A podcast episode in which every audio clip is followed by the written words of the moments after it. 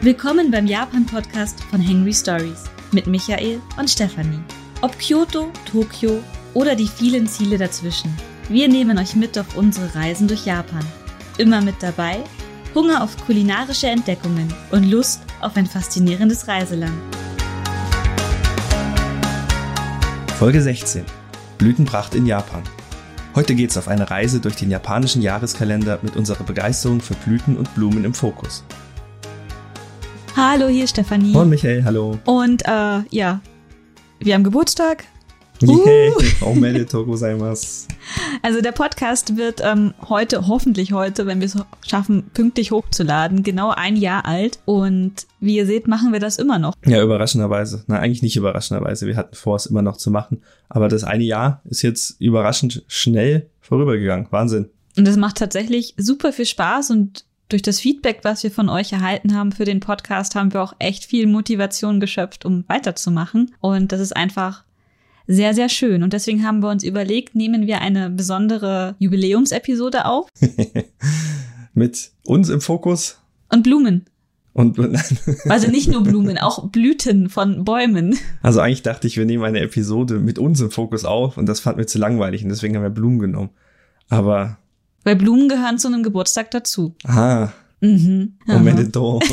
Herzlichen Glückwunsch. Ja, jedenfalls, unsere Lieblingsorte in Tokio sind nicht vergessen. Die machen wir weiter, die Reihe. Nach dieser Jubiläumsepisode, die schieben wir jetzt quasi so ein bisschen dazwischen. Aber wir werden sicherlich auch einige Lieblingsorte erwähnen, die wir mit Blümchen in Verbindung bringen. Ja, auf jeden Fall. Also diese Lieblingsorte-Geschichte sollte ja auch eine Reihe sein und die muss ja nicht am Stück rausgehauen werden. Deswegen denke ich, wird das schon ganz gut so passen. Aber ja, natürlich zum Geburtstag gibt's Blumen, also machen wir heute Blumen. Rückblickend vielleicht noch mal kurz auf das letzte Jahr fand ich, dass das alles sehr gut funktioniert hat. Wir haben eine ganze Menge Gönner oder Patrons bekommen. Ach, der Witz wird nie alt. Ich mag Gönner falls es jemand noch nicht mitbekommen hat, Patreon hat eine deutsche Übersetzung aufgestellt und dann sind die, die Unterstützer sind jetzt die Gönner. Finde ich gut, klingt gut. Und aufgrund dieser Gönner konnten wir uns auch eine, einige Sachen gönnen. Wir hatten ein neues Mikrofon gekauft und jetzt ein neues Audio-Interface. Einfach weil wir es können und weil wir immer auf der Suche sind nach, naja, nicht, nicht dem Besten und Geisten, aber nach einer anständigen Technik, wo wir auch relativ wenig mit Arbeit haben. Und der Micha spielt halt gerne auch mit rum. Ja, stimmt. Und irgendwann machen wir mal so eine spezielle Einkaufsliste mit Technik, die wir benutzen, wo wir dran verdienen bei Amazon. Oh Gott, wie anstrengend. ja, was fällt dir noch ein für, für dieses Jahr rückblickend auf den Podcast? Was war so deine Lieblingsepisode? Boah. Was willst du anders machen? Oder genauso? ich glaube, ich würde es wieder genauso machen, weil ich bin echt happy, dass wir einfach angefangen haben weil ich habe diesen Wunsch, einen Podcast zu machen, ja schon ziemlich lange irgendwie in meinem Hinterkopf gehabt. Ich weiß, ich saß auch noch irgendwie vor, vor vier oder fünf Jahren auf der Republika und dann wurde gesagt, die, die heißen Sachen im Bereich Online-Marketing sind gerade Podcast und persönliche Newsletter. Und ich habe gesagt, äh, Newsletter, kein Bock, brauche ich nicht, aber Podcast, Mensch, das würde ich voll gerne machen, gerade mit meinem Radio-Background. Und ja, jetzt endlich hat Micha dann letztes Jahr mitten in der Corona-Zeit so ein bisschen ähm, quasi die Zügel in die Hand genommen und gesagt, ich fange jetzt an, das ganze Podcast-Zeug aufzusetzen. Und ja, dann war der Podcast da.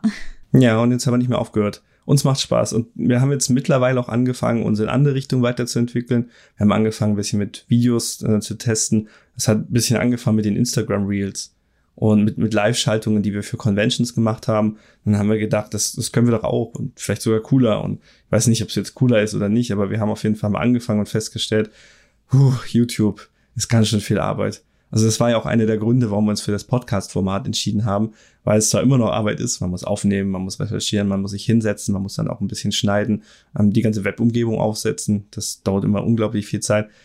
Aber jetzt die letzten YouTube-Videos, die wir gemacht haben, die ihr gerne anschauen könnt, sind ganz cool ge geworden. Da musst du ja diese ganze visuelle Komponente noch mit reinbringen, was natürlich ganz andere Vorzüge hat. Nicht, wenn du Sachen zeigen möchtest, wie so ein Unboxing zum Beispiel, was wir gemacht haben wieder, ähm, das kannst du nicht im Podcast machen. Mm, kannst du beschreiben, ich habe eine Rosshaar-Zahnbürste bekommen. Ja, wie langweilig ist das denn? Ja, und dann haben wir aber auch immer so Ansprüche an uns selber und brauchen ja mindestens zwei Kamerawinkel mit Zoom und was weiß ich. Du hast die Ansprüche. Aber ist ganz cool geworden. Aber ich glaube, dass der Ausflug in die YouTube-Welt für uns immer noch so, so sporadisch bleiben sporadisch, wird. ja. Wenn wir Lust drauf haben, machen wir was. Podcast soll regelmäßig sein. YouTube ist so, ja, wenn sich's anbietet. Ich bin auch einfach selber mehr der Podcast-Typ. Also ich höre mir gerne Audi Audio-Dinge an, aber Videos schaue ich jetzt auch nicht so häufig. Und ich höre einfach gerne Leuten zu, denen ich mag. Mhm. Ja, ja, ich weiß nicht, YouTube nutze ich hauptsächlich für Tutorials, wenn man halt sieht, was die Leute im Programm machen müssen oder wie ein Audio-Interface eingestellt werden. Ich schaue Kochvideos, wenn ich irgendwas nicht verstehe in einem japanischen Rezept, wie sie das zubereiten. Mhm. Um einfach zu gucken, was die da machen. Da gibt es ja echt viele Japaner, die ihre Sachen halt auf YouTube stellen. In der Tat. So, und rückwirkend hat, glaube ich, ein bisschen. Rückblickend. Rückblickend. Hat, glaube ich, ein bisschen das Blog selber gelitten. Äh, dadurch, dass wir so viel andere audiovisuelle Medien produzieren, schreiben wir relativ wenig Artikel in letzter Zeit, weil wir auch auf Arbeit alle so viel schreiben müssen und irgendwann halt auch die Energie raus ist. Das ist nicht weg.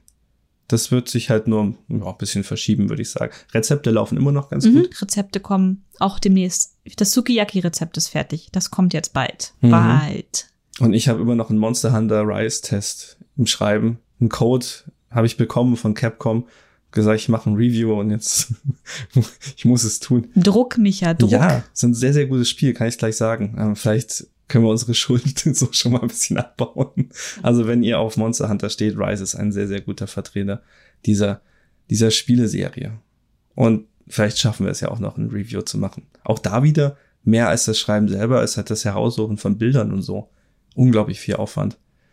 Aber man lernt ja dazu. Gameplay-Videos wird es nicht geben. das schaffen wir nicht auch noch.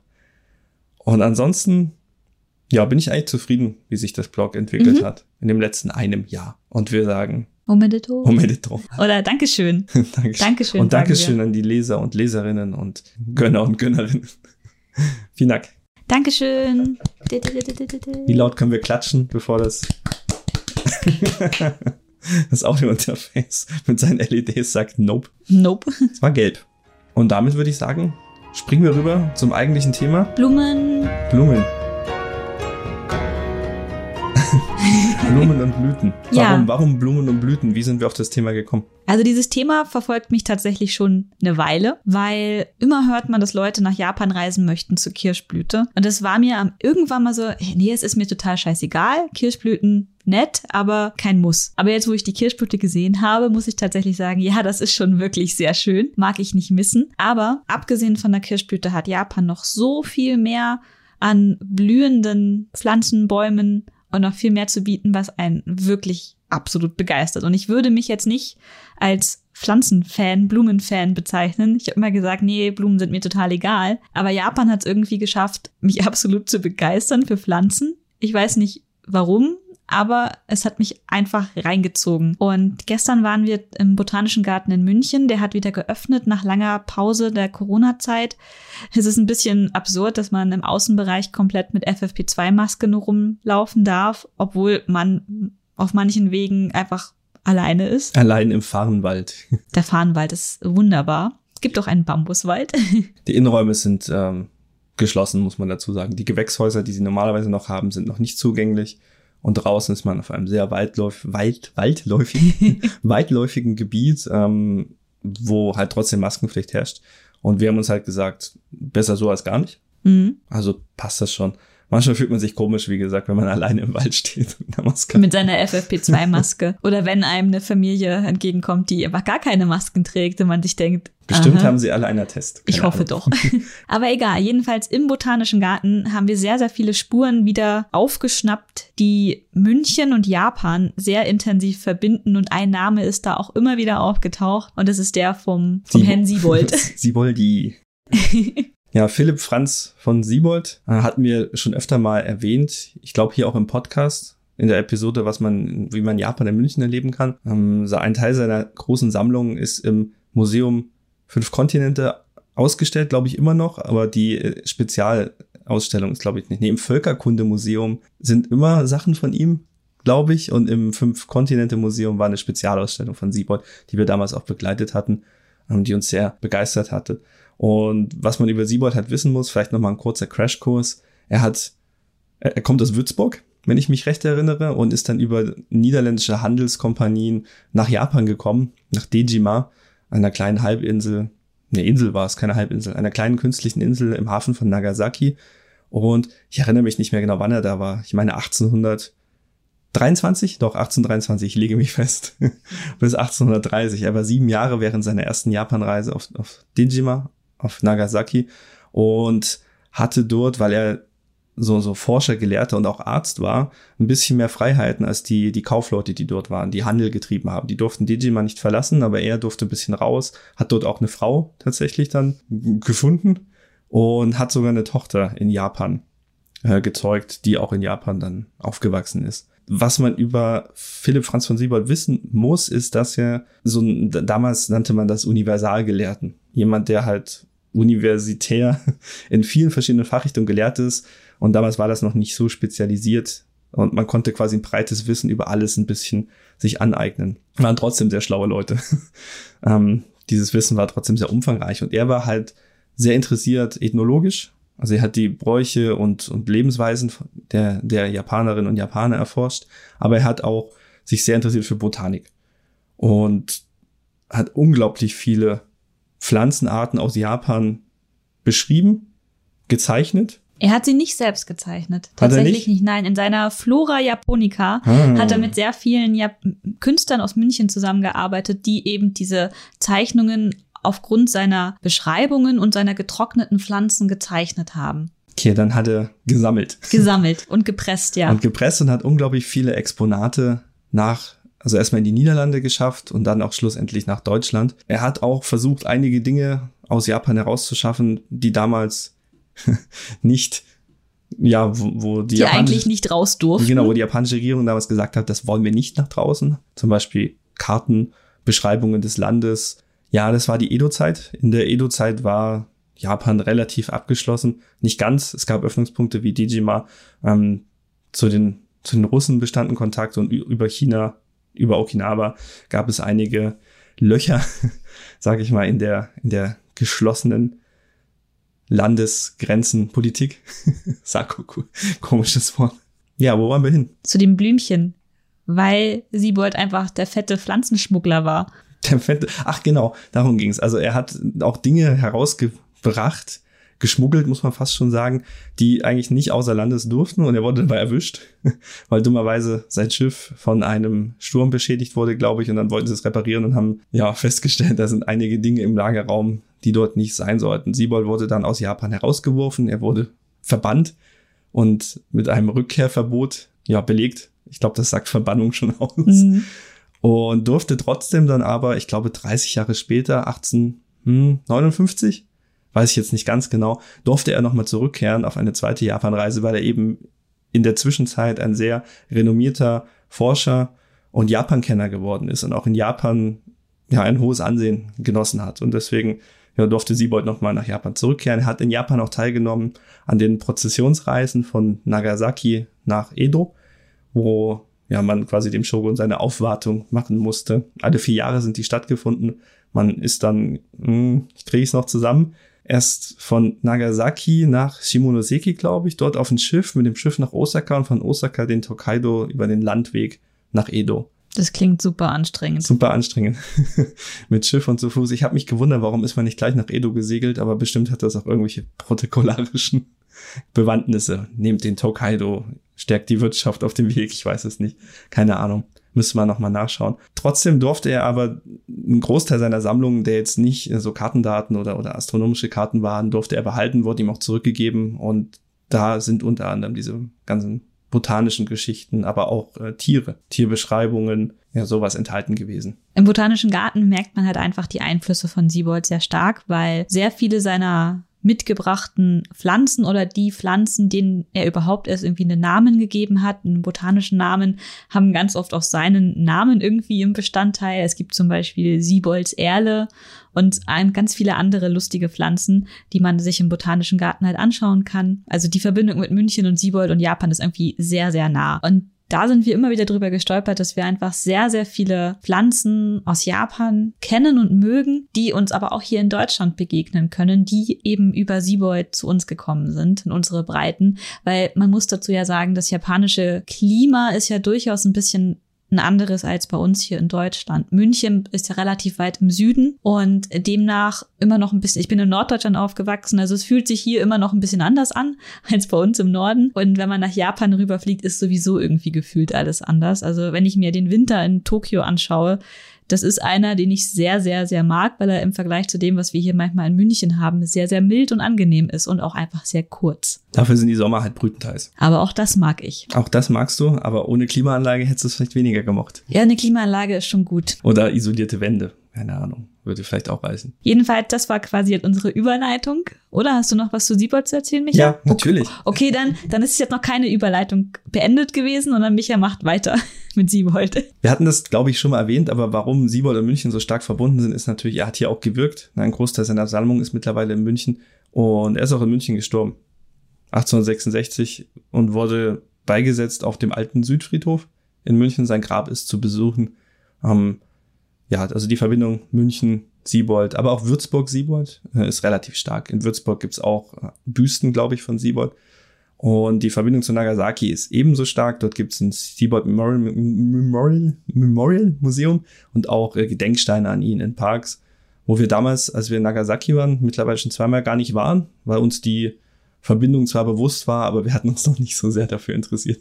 Ja, das ist manchmal auch einfach total lustig. Je mehr man weiß und je mehr man auch irgendwelche so an so Punkten kommt, an Wissen, die man ansammelt, umso ähm, mehr kann man halt auch auf so Kleinigkeiten achten, wie wenn irgendwo mal auf irgendeiner Schrift der Name Siebold auftaucht oder überhaupt, dass wir jetzt im Botanischen Garten durchlaufen und uns die ganzen Pflanzennamen, wo Siebold irgendwie dran steht, uns was sagen, weil wir einfach darum wissen, hey, der Siebold, der hat halt sehr viele Pflanzen aus Japan mit nach Europa gebracht. Das muss man natürlich erstmal wissen, um das erst in den Kontext für sich selbst setzen zu können. Man muss halt auch mit den Personen auch was verbinden können. Also ich hatte damals, als wir in Nagasaki war, eher diese christlichen Missionare im Kopf gehabt. Da kannte ich ein paar Namen oder auch einer einer von, ich sag mal, Siebolds Vorgänger war Engelbert Kämpfer. Ich meine, der war Arzt. Solche Namen hatte ich dann im Kopf und man muss ja erstmal durch diesen historischen Wust sich durchwühlen, schauen, wer sind die relevanten Personen. Und dann ist natürlich diese München-Connection von Siebold ist sehr, sehr stark geworden. Und wir hatten hier bei der Deutsch-Japanischen Gesellschaft in Bayern mittlerweile drei Publikationen, die sich mit, nee, zwei, die sich mit Siebold beschäftigen. Einmal seine, also allgemein über sein Leben und seine Sammlung und dann nochmal explizit über seine Pflanzen. Genau, die, also er hat zwei Bücher rausgebracht, die Flora Japonica, wo ich, wo eben auch diese erwähnten Pflanzenporträts und auch die Bilder von den Pflanzen mit drin sind. Und da hat auch eine Forscherin über die DJG Bayern eben ein Buch herausgebracht, wo sie quasi das alles ein bisschen zusammengesammelt hat, Hintergrundinfos aufbereitet hat und einfach ein sehr, sehr spannendes Werk. Hm, super spannend. Und sie schreibt auch mehrfach, äh, wer, wer ist, wer war das? Frau Hirmer? Andrea Hirner. Andrea Hirner. Ähm, sie hat auch geschrieben in ihren Büchern, dass Siebold lange, lange, lange Zeit in Vergessenheit geraten ist. Der kam aus Japan wieder und dann hat man einfach seine Sammlung nicht beachtet. Seine Forschung war mehr oder weniger dann auch lange Zeit verschütt. Und erst langsam begann es wieder, dass sich die Leute in Deutschland für Siebold interessiert haben. Was spannend ist, weil in Japan ist er eigentlich immer relativ bekannt gewesen. Fand ich nett zu wissen. Und ich finde, also wir waren ja an dieser Ausstellung von seiner Sammlung und ich fand es super spannend zu sehen, was er für Exponate aus Japan mit nach Deutschland gebracht hat. Also er hat da Schmuckkästchen, er hat Samurai-Rüstungen, Schwerter, Haushaltsgegenstände und es ist unglaublich spannend, wie gut erhalten diese ganzen Sachen sind. Sowas sind eigentlich Produkte, die man eher in, in Japan in Museen auch sieht, aber auch in so ähm, Burgen, in Ausstellungen und die sind dort einfach deutlich älter und kaputter und nicht so gut erhalten wie die Sachen, die Siebold mitgebracht hat. Das ist schon, wenn man ein paar Mal in Japan in einem Museum war, sehr, sehr auffällig gewesen. Hm. Ist natürlich auch ein, ein, ich sag's mal, delikates Thema, wenn, also Stichwort Raubkunst mhm. und so, ist jetzt in diesem Fall nicht so gewesen. Siebold wurde hauptsächlich, glaube ich, mit diesen Sachen beschenkt nachdem er zum Beispiel ärztliche Hilfen unentgeltlich angenommen hatte. Also das ist nochmal ein anderes Thema als dieses Kolonialthema. Wir reden ja bei Siebold nicht von Kolonialproblematiken, aber natürlich von dieser Zeit. Mhm. Und dass man halt Exponate eines Landes besser erhalten außerhalb dieses Landes findet als im Land selber, ist natürlich schon irgendwo ein Problem. Muss man sich, glaube ich, kritisch damit auseinandersetzen und dann geht das. Ich, so vom Gefühl her würde ich sagen, bei Siebold ist das weniger unkritisch, weil er hat die Sachen ja nicht geklaut. Außer geschmuggelt. Er hat sie geschmuggelt, aber nicht geklaut. Aber da müsste man sich tatsächlich mit Frau Hirne nochmal auseinandersetzen. Vielleicht weiß die dazu mehr. Möglicherweise. Wollen wir langsam zu den Blumen gehen? Gehen wir über zu den Blumen, weil wir dürfen nämlich keine Blumen aus Japan rausschmuggeln. Das ist nämlich übrigens sehr schade. Also wir könnten eigentlich kein Saatgut und auch keine Jungpflanzen aus Japan mit nach Deutschland nehmen. Das ist auf Flugreisen verboten. Das ist aus äh, solchen Schutzgründen untersagt. Aber es gibt ja schon sehr viele Pflanzen hier mit japanischem Hintergrund. Schauen wir einfach mal rüber. Ich würde sagen, wir machen das so ein bisschen im Jahreszeitenverlauf, beginnen mit dem Frühling. Nehmen wir euch mit durch die Blütenwelt Japans. Los geht's.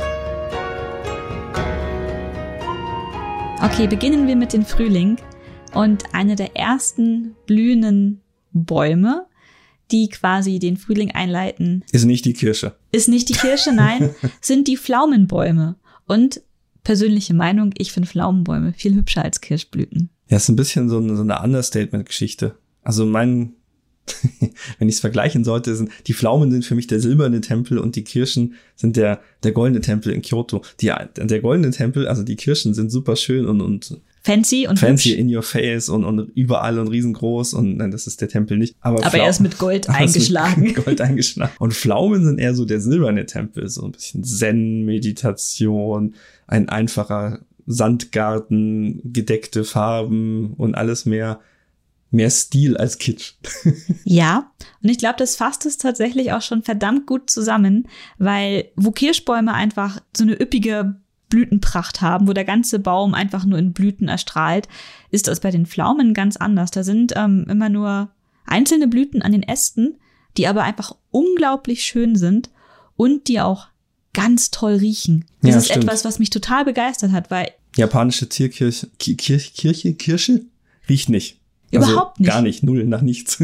Und du bist unter den Pflaumen und einfach alles riecht voll krass gut. Und du denkst dir nur, Alter, wie geil. Und in Japan gibt es ähm, sehr, sehr viele Gärten, die sich auf Pflaumenbäume spezialisiert haben. Und ich würde einfach mal ganz kurz ein paar erwähnen, die wirklich beeindruckend sind. Mhm. Also noch mal ganz kurz ähm, die Zeit, wann so die Pflaumen, Pflaumenbäume blühen. Dazu vielleicht ein Exkurs vorher. Japan ist ein geografisch sehr, äh, sag mal, vielfältiges und abwechslungsreiches Land. Ja. Ja. Ist ganz wichtig, dass und, wir damit anfangen. und vom Norden bis Süden hat äh, Japan 8000 Kilometer, nicht von Okinawa bis Hokkaido hoch. Und die Blühzeit der, der, der Bäume, Pflanzen, Blumen etc., von der wir hier hauptsächlich reden, ist so, so Zentraljapan, Kyoto, Tokio, da gibt es so ein, zwei Wochen Unterschied, aber ist eigentlich auch egal. Ähm, aber Kyushu kann schon ein paar Wochen Unterschied haben und äh, Hokkaido im Norden oben noch mal ein paar Wochen dazu und Okinawa ist sowieso ein ganz anderes Klima. Das heißt, die Pflanzen blühen über einen sehr, sehr langen Zeitraum, je nachdem, wo man sich befindet in Japan. Und das muss einem immer bewusst sein. Zum Beispiel sind in Hokkaido, habe ich jetzt letzte Woche gelesen, ist jetzt erst die, die große Kirschblütensaison. Und wir haben jetzt Mitte Mai. Mitte Mai äh, auf Hokkaido, äh, andersrum im Süden. Auf Okinawa blühen die halt im Februar. Und von Februar bis Mai ist. Eine ziemlich große Zeitspanne, ja. Mhm. Und also genau, also Japan ist halt relativ groß, erstreckt sich über mehrere Klimazonen und dementsprechend sind halt auch die Zeiten für die Blumen ein bisschen unterschiedlich. Aber jetzt Zentraljapan, so die Zeit, wann die Pflaumenblüte ist, ist ungefähr so Mitte Februar bis Mitte März. Kann man so, so ungefähr ein, einklammern in diesem Zeitraum. Und einer der Orte, die wir uns gerne angeschaut haben in Tokio selbst, ist unter anderem einer der Orte, die wir uns halt auch ähm, im Lieblingsorte Shimokita Podcast erwähnt haben. Das ist der ähm, Hanegi Park in Setagaya. Das ist mitten in Tokio. Super viele Pflaumenbäume und super gerne war ich da. Da sind wir auch mehrfach hin und haben uns das angeschaut, um zu gucken, wann denn wirklich die richtige Blüte jetzt da ist. Mhm. Und wunderschön. War toll. Man muss dazu sagen, diese, diese, die volle Blüte, die hängt auch von der Art der Pflaume ab. Also es gilt auch für alle Pflanzen, mhm. auch von der Art der Kirsche oder von der Art der was auch immer Blume. Ähm, die haben alle so ein bisschen unterschiedliche Zeiten, wann sie anfangen zu blühen. Einige sind früher dran, einige sind später dran.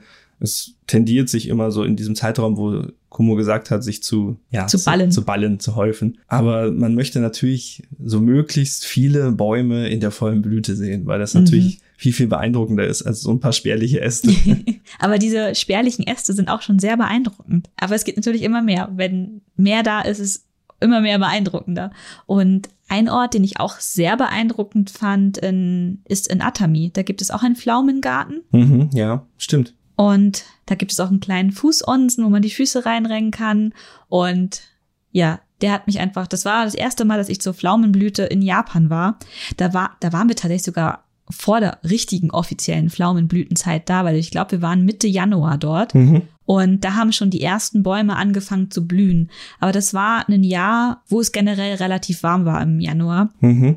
Wie hieß denn der Atami bei Bai-En, glaube ich. Bai ist die, die zweite Lesung, die On-Lesung von, von Kanji für, für Ume. Für Pflaume also. Genau. für, für Pflaume, für Ume. Ähm, deswegen, wenn es mit einem anderen Kanji wie N Garten zusammen ist, dann wird die andere Lesung benutzt und dann wird aus Ume wird bei Bayern. Bayern. Ich glaube, der hieß so. Wir verlinken das aber wieder im Podcast, Mhm. würde ich sagen, die Orte, die wir nennen, als, als Links, dass man da einfach zumindest mit Google Maps oder so schnell hinspringen kann. Und Atami ist tatsächlich sehr easy zu erreichen aus Tokio. Da kann man mit dem Shinkansen hinfahren. Ich weiß nicht, ist eine Stunde mit dem Shinkansen, oder? Mhm, ungefähr, ja. Also super easy. Und wo ich auch sehr überrascht war von der Kirsch, äh, von der Kirsch sag ich schon, von der Pflaumenblüte. Das war Mitte März im Schlossgarten von Hikone. Das ist bei Kyoto am Biwasee. Da haben wir eine Radtour gemacht um den Biwasee und am Abend wollten wir noch in die Burg, aber die Burg war tatsächlich gesperrt wegen Corona damals schon. Man durfte also nicht rein, also hatten wir wirklich nur den Schlosspark uns anzuschauen und die hatten einen Pflaumengarten und der war einfach unglaublich beeindruckend. Mhm. Der ist ähm, relativ neu angelegt, glaube ich. Ich habe vergessen, in welchem Jahr, aber der ist nicht historisch. Der stand da Mhm. damals, als die Burg noch in Betrieb waren, stand da kein Pflaumengarten. Da waren, glaube ich, Getreide- oder Speicherhäuser oder sowas stand auf einem Infoschild. Ähm, der wurde zu irgendeinem Gedenken oder so, wurde der dann angelegt und ist aber heute auch eine der großen Attraktionen im Frühling in Hikone. Lohnt sich, ist schön. Es sind wirklich nur Pflaumen auf einer relativ großen Wiese und hat, hat mir viel Spaß dran. Super. Also da waren wirklich, also die, die Pflaumenbäume waren halt auch alle bisschen, so ein bisschen niedriger als die Kirschbäume, finde ich. Und ich finde, man, die sind alle so auf, äh, auf Augenhöhe. Man kann also sehr, sehr viele Blüten einfach anschauen und sie auch von nahem fotografieren, weil die nicht so weit weg sind. Aber nicht anfassen. Aber nicht anfassen, genau. Ja, interessanterweise steht Pflaumen nicht so für Vergänglichkeit wie bei Kirschen, obwohl sie auch nicht länger blühen. Aber es ist einfach eine kulturelle Sache, hat sich wahrscheinlich so entwickelt. Was ich spannend finde bei Pflaumen ist, das ist mir letztes Jahr in Tokio vor allem sehr, sehr stark bewusst geworden, weil normalerweise als Tourist gehst du hin, schaust die Pflaumen an und gehst wieder. Wir haben aber die Pflaumenblüte ähm, im Edogawa Park bei uns. Also was heißt Pflaumenblüte? Es sind halt vier Bäume oder so gewesen, die aber sehr, sehr beeindruckend aussahen. Und dann ist uns aufgefallen, wenn die abgeblüht sind, dann ist der Baum wieder zwei Monate kahl. Bei den Kirschen zum Beispiel hast du die Blüte, dann fallen sie ab und dann kommen sofort schon die gelben, äh, grün, Die grünen Blätter. Grün, grünen Blätter raus und dann beginnt der Frühling. Bei den Pflaumen ist so, geil, Blüte, Blüte, Blüte, Blüte vorbei, wieder Winter. Nichts mehr. War ein bisschen traurig. Ja, irgendwie, das hat mich total fasziniert. Apropos ähm, nichts an den Bäumen. Es gibt noch den Kairakuen in, in Ibaraki bei Mito. Das ist einer der, der drei schönsten japanischen Gärten. Und der hat auch einen sehr beeindruckenden Pflaumengarten. Mhm. Der soll wirklich sehr, sehr, sehr beeindruckend sein. Wir waren da Im Und- Oktober. im Oktober. War nicht so der beste Zeitpunkt, um sich Pflaumen anzu... Also ich wu- wusste nicht, dass es dort eigentlich fast nur Pflaumen gibt. Und dementsprechend war ich ein bisschen so, ja, okay, hier sind nur Pflaumenbäume. Was machen wir hier? Ja, wir haben einen relativ kahlen Park gesehen, aber die Wiese war wirklich gigantisch. Also ich glaube, wenn man zur Pflaumenblüte in der Nähe von Mito ist, dann sollte man sich das auf jeden Fall mal anschauen. Der Park ist gar nicht ein Garten, ne? Ja, Garten. Der Garten an sich ähm, war schön. Wir waren ein bisschen in Eile, weil wir, glaube ich, Viertelstunde bevor er geschlossen hat, noch fix rein wollten. Wir sind dann mit dem Fahrrad damals hingefahren, ähm, Kilometer über Kilometer und dachten, wenn wir jetzt hier sind, dann gehen wir jetzt auch da noch rein. Ja, wir haben aber irgendwie die Ausfahrt verpasst, um in den Parkgarten reinzukommen. Haben es dann aber doch noch geschafft und der ist schon schön. Gibt auch so ein, so ein altes Häuschen, Teehäuschen, glaube ich. Das lohnt sich schon anzuschauen, aber ich glaube, zur Pflaumenblüte wird's richtig cool Und wahrscheinlich auch relativ voll. und richtig voll, ja. Das sind unsere Pflaumenspots, oder? Ja, aber wenn man einfach auch mal mit, also generell alle von diesen Blumen, die wir jetzt so ein bisschen erzählen, das sind Sachen, die, da kann man auch an spezielle Orte fahren, ja, natürlich. Aber wenn man zur Blütezeit einfach mit offenen Augen durch die Gegend läuft, dann werdet ihr alle diese Pflanzen sehen. In Tokio sind sehr, sehr viele Pflaumenbäume. Das ist mir dieses Jahr auch erst richtig bewusst geworden, weil ich fand, dass die schon ein bisschen länger blühen als die Kirschen. Also die sind nicht nach einer Woche ist alle Blüten wieder weg. Ich hatte irgendwie so das, das Gefühl, dass es sich ein bisschen länger hält und ähm, auch in super vielen unterschiedlichen Farben, also von weiß über pink bis dunkelrot fast, gab es irgendwie super viele ja Farben. Ja, in der Tat. Und wie gesagt, sie riechen gut. Sie wir riechen wir gut. sind ja relativ viel gejoggt in Tokio und man merkt dann schon, bevor man um eine, eine Biegung, eine Flussbiegung läuft, dass da Pflaumen auf einen warten. Eigentlich sehr schön. Ein Ort fällt mir jetzt noch ein, den ich auch sehr schön fand, Mhm. wo wir Pflaumenbäume angeschaut haben. In Shuzenji. Da gibt's ja auch einen Pflaumengarten. Ah, in der Tat. Und dann sieht man den Fuji von Und man oben. sieht den Fuji. genau. Also, Stimmt, muss man unbedingt ein Bild mit reinpacken. Der Shusenji Pflaumengarten bei sind alles bei Ens, wir nennen die einfach alle so. Der lohnt sich, der ist oben auf dem Berg, so ein bisschen. Ne, von Shu- Shusenji aus gesehen, eine kleine Wanderung durch den Wald, was immer gelaufen, halbe Stunde. ich glaube nicht mal eine halbe Stunde. Ich glaube, es war eher eine Viertelstunde. Kann auch im Auto hoch, wenn man das sagen muss. Ähm, aber das war toll, stimmt. War auch ein schöner warmer Tag. Ja, ich glaube, ich habe sogar die Jacke. Ich hatte eine Winterjacke an und die habe ich ausgezogen, weil es so warm war. Das war Mitte Februar und den Fuji im Hintergrund. Dann gab's noch so ähm, so Osterglocken, Narzissen, die halt auch schon im Februar da geblüht haben, weil ähm, tatsächlich äh, Shuzenji ist auch nicht so weit weg von Atami. Und die sind ähm, das sind so Orte, die halt auf der wie heißt es auf der Izu-Halbinsel ist. Mhm. Und da ist es immer noch ein bisschen wärmer. Die sind klimatisch relativ begünstigt, ja, sehr warm. Ich weiß gar nicht warum, habe ich mich nie informiert. Da ist Vielleicht so eine warme. Meeresströmung, Ja. die vorbeizieht. Was soll sonst sein? Es ist immer das Meer. Es ist geografisch nicht weit weg von Tokio, aber Meeresströmung top. Genau. Und beeindruckend. Und damit Häkchen an die Pflaumen. Das kommt als nächstes, Micha. Weiß ich nicht, du hast den Zettel. Ich habe den Zettel, aber Kirschen? Kirschen. Kirschen. Hey. Ja, Kirschblüte. Wie ich jetzt eingangs schon gesagt habe, fand ich es immer so, ja, muss das sein, aber es ist tatsächlich wirklich schön. Also ich kann es nicht leugnen und ich habe auch dieses Jahr die Kirschblütenfotos aus Tokio von Bekannten beobachtet und mir einfach gedacht, ich wäre jetzt gerne da. Und ich kann jeden verstehen, der seine Urlaubsreise um die Kirschblüte herum Mhm. planen möchte. Und ich finde es aber so hart, das zu timen. Das ist echt schwierig. Ja, ja, klar. Also ich meine, gerade mit Klimawandel jetzt, wir haben jetzt schwieriges Thema. Wir haben jetzt, glaube ich, zwei oder drei Jahre in Folge die früheste Kirschblüte Blü- Blüte aller Zeiten gehabt. Und es wird wieder. jedes Jahr Und Es früher. wird jedes Jahr früher und das merkt man schon. Aber es ist natürlich jetzt die Frage, ist das jetzt eine große Langzeitentwicklung oder haben wir einfach nur Glück, Schrägstrich, Pech? Wir hatten extrem viel Glück. Also ich persönlich, Mhm. Stefanie nicht, denn ich bin 2019 am 1. April nach Japan gekommen und war mitten in der krassesten Kirschblüte. Nicht aller Zeiten, aber- aber es war, war relativ schön. Und wir sind letztes Jahr 2020 am 27. März zurückgeflüchtet nach Deutschland und waren, da war die, war die Blüte schon am Abklingen. Ja, das war Ja. dann schon Es kurz noch, am Ende. Hat noch geblüht, aber die, die volle Zeit war so 25., 24. März. Ja. Und das heißt, wir, ich habe zweimal in einem Jahr die krasse Kirschblüten-Hochzeit mitbekommen, auch wenn natürlich das zweite Mal durch Corona sehr getrübt war. Aber hilft ja nichts. Also ich weiß noch, ich habe damals in so ähm, Reiseunterlagen ganz oft gelesen, wenn man die Kirschblüte in Japan erleben Mitte muss, April haben die da immer muss gesagt, sie, ne? da musst du wirklich von Anfang bis Mitte April nach hinreisen nach Tokio oder nach in Kyoto ist es meistens irgendwie so eine Woche später, glaube ich. Hm, Weiß ich jetzt nicht. Also es ist auch irgendwie leicht zeitversetzt in Tokio und Kyoto, weil Mhm. halt auch äh, Kyoto ist halt auch inländischer. mh, Also Osaka liegt zum Beispiel am Meer, Tokio auch, ähm, Kyoto ist weiter, weiter drinnen im Land. Das hat natürlich schon Einfluss. Ein Einfluss hat natürlich auch die Höhe vom Berg her, wie hoch bin ich oder Nord-Süd-Gefälle, wie weit im Norden bin ich. Also es ist nicht so einfach zu sagen, Süden früh, Norden spät, sondern da gibt's auch noch topografische und äh, geografische Besonderheiten, die die Kirschblüte durchaus beeinflussen können. Manchmal sieht man, also es gibt jedes Jahr diese Kirschblütenkarten, die wie so ein, wie so ein Wettervorhersage aussehen. Dann sieht man manchmal so kleine Inseln, wo dann früher oder spätere Kirschblüte ist und meistens sind das eben so klimatische Mikroklimabesonderheiten oder aber einfach auch Berge oder höher gelegene äh, Regionen. Ist total spannend, sich das mal anzuschauen. ich liebe diese Kirschblütenvorhersagen. Es ist einfach so krass. In den Nachrichtensendungen in Japan, im Fernsehen, wird einfach, genauso wie das Wetter, einfach über die Kirschblüte geredet. Und das ist schon irgendwie, irgendwie ziemlich spektakulär, wie ich finde. Ja, die haben so einige Besonderheiten. Da gibt's ja auch so einen feuchte, feuchte Index. Dann sagen sie, heute kannst du Wäsche trocknen, morgen eher schlecht. ja. Ach, ist das lustig. Jedenfalls, wenn ich jetzt, jetzt einen Urlaub planen würde und ich will unbedingt die Kirschblüte mitnehmen, ich glaube, ich würde irgendwie mir so ein Vier-Wochen-Fenster von Mitte März bis Mitte April irgendwie einplanen. Wäre zum jetzigen Zeitpunkt wahrscheinlich am sinnvollsten, weil die Kirschblüte immer Anfang April mittlerweile schon durch war. Mhm. Aber auch nicht, nicht garantiert, ne? Nicht garantiert. Es ist einfach total spannend. Aber es gibt natürlich auch Kirschen, die schon vor dieser Hauptkirschsaison blühen. Das ist ein, einfach total absurd. Also Und wer hätte es gedacht, sie stehen in Atami.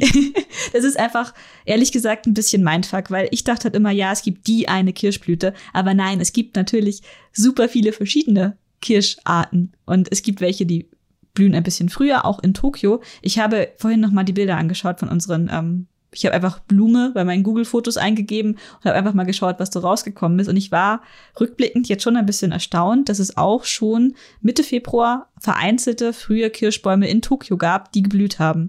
Die gibt es wirklich, tatsächlich. Und wenn ihr mehr davon sehen wollt, ähm, würde ich euch empfehlen, tatsächlich nach Atami zu fahren. Da gibt es auch eine sehr, sehr frühe Kirschblüte. Wir haben sie damals tatsächlich Mitte Januar mitbekommen. Und es war auch eine ganz, ganz spontane Sache. Wir waren in der Ferienwohnung und dann haben wir eine Nachrichtensendung gehört und dann haben sie gesagt, hey, hier morgen volle Kirschblüte in Atami bei den, bei den frühen Kirschbäumen. Das Kirschblüte? Was wollt ihr? Worum geht's? Warum schauen wir japanisches Frühstücksfernsehen? Und dann sind wir am nächsten Tag hingefahren, weil wir es können. Und, und auch darüber, und es, es war einfach unglaublich toll. Also ich war super begeistert. Also ich habe das nicht erwartet. Das war für einen Urlaub ein, eine sehr große Überraschung. Und das war halt eben auch der Zeitpunkt, wo wir auch noch mal in diesem Pflaumengarten in Atami waren. Atami ist auch sehr bekannt für seine heißen Quellen, ist so ein beliebter Ausflugsort von Tokio zum Abschalten. Ja, sagen wir mal war. War. In den 80ern wurde da ein Hotel, eine Hotelburg neben die andere gestellt und es Und gab, sie haben einen Shinkansen-Bahnhof. Es gab Geishas und Maikos und Entertainment und alle sind aus Tokio dahin gefahren und es ist nicht mehr so wie früher. Aber sie haben noch einen Shinkansen-Bahnhof, ja. Dafür, dass das eigentlich eine, eine wirklich kleine Kleinstadt ist. Ja, ich glaube, es gibt so viele Hotels, das ist der Wahnsinn. Also man merkt das einfach. Also es sind sehr, sehr viele Betonbauten mit Blick auf Meer dort entstanden. Ja, und neben Atami gibt es auch noch in, wenn ihr die Iso-Küste ein bisschen weiter nach unten fahrt, dann gibt es da noch Kawasu. Das ist auch eine ganz, ganz, ganz, ganz kleine Küstenstadt. Und dort gibt es einen Fluss, die ähm, Kawasu Sakuras. Da sind, ich weiß gar nicht, wie viele Kirschbäume, die Mitte Februar. Hunderte. Tausende? Hunderte. Ich, ich weiß, nicht, ob es Tausende, aber es sind auf jeden Fall ja, es mehrere ist hundert. mehrere Kilometer lang. Also wir sind ja von oben, wir waren in Shusenji, sind nach Kawasu mit dem Bus gefahren und sind im Norden der Stadt. Also es ist schon eine Stadt, es ist kein Dorf. Eine Kleinstadt, aber eine Stadt. Sie haben Supermärkte und sowas. Ja. und wir sind dann vom nord nördlichen Ende des Flusses runtergelaufen bis ans Meer. Und wir waren, glaube ich, schon wenn man jetzt die Aufenthalte links und rechts ein bisschen rausnimmt, zwei, drei Stunden unterwegs zu Fuß? Ja, ich glaube schon. Aber wir sind auch sehr langsam gegangen. Wir haben auch sehr viel Fotos gemacht. Und weiter oben ging es schneller voran, weil wir da relativ alleine waren. Aber weiter unten Richtung ähm, Stadtzentrum waren natürlich halt auch deutlich mehr Menschen. Da gab es auch so eine Art kleines Matsuri mit verschiedenen ähm, Ständen, wo man sich Essen kaufen konnte. Kleines Matsuri. Es war riesig. Und ähm, tatsächlich die Gegend rund um ähm, Kawasu und Shusenji, die sind halt auch als, wie heißt es, äh, äh, Wasabi, Wasabi-Anbauregion sehr bekannt. Also wenn ihr mal frischen Wasabi essen möchtet, kann ich euch sehr empfehlen, die Gegend ähm, mal zu besuchen, weil ich bin eigentlich jemand, ich habe gesagt, nee, Wasabi ist mir zu scharf, das mag ich nicht. Und dann habe ich frischen, frisch geriebenen Wasabi gegessen und wow, den mag sogar ich. Und es ist wirklich beeindruckend, was da für ein Unterschied geschmacklich ist zwischen dieser Paste, wo wahrscheinlich einfach sowieso nur geriebener und gefärbter Meerrettich drinne ist und echter Wasabi. Ja, das ist ein Unterschied wie Tag und Nacht. Das ist nahezu ein anderes Gemüse. Gemüse? Ja. Ist es Gemüse? Also wahrscheinlich. Wasabi ist tatsächlich auch eine Meerrettichform, Aha. aber ja. Ist Meerrettich Gemüse? Ja, eine Wurzel. eine Wurzel.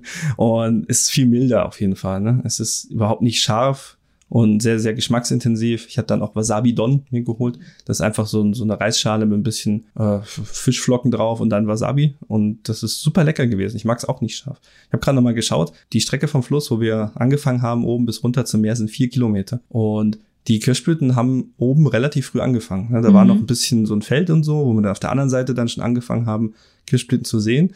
Aber man kann, glaube ich, sagen, dreieinhalb Kilometer Kirschblütenallee. Ist ein sehr guter Spaziergang. Das ist wirklich, wirklich viel und beeindruckend. Und es hat diese besondere Sorte. Ne? Kawasu Sakura heißt, glaube ich, auch die Sorte. Und wenn ich mich recht erinnere, ist die ursprünglich aus Italien gekommen. Und dann hat man sie dort angepflanzt und deswegen ist sie eine früh, früh blühende, ganz eigene Sorte, die mit der japanischen Kir Kirche Kirsche eigentlich nichts zu tun hat. Sieht auch ganz anders aus, ist viel intensiver, Viel pinker? Die ist einfach mega pink. Also ich glaube, jeder von uns hat verbindet halt mit Kirschblüten rosa.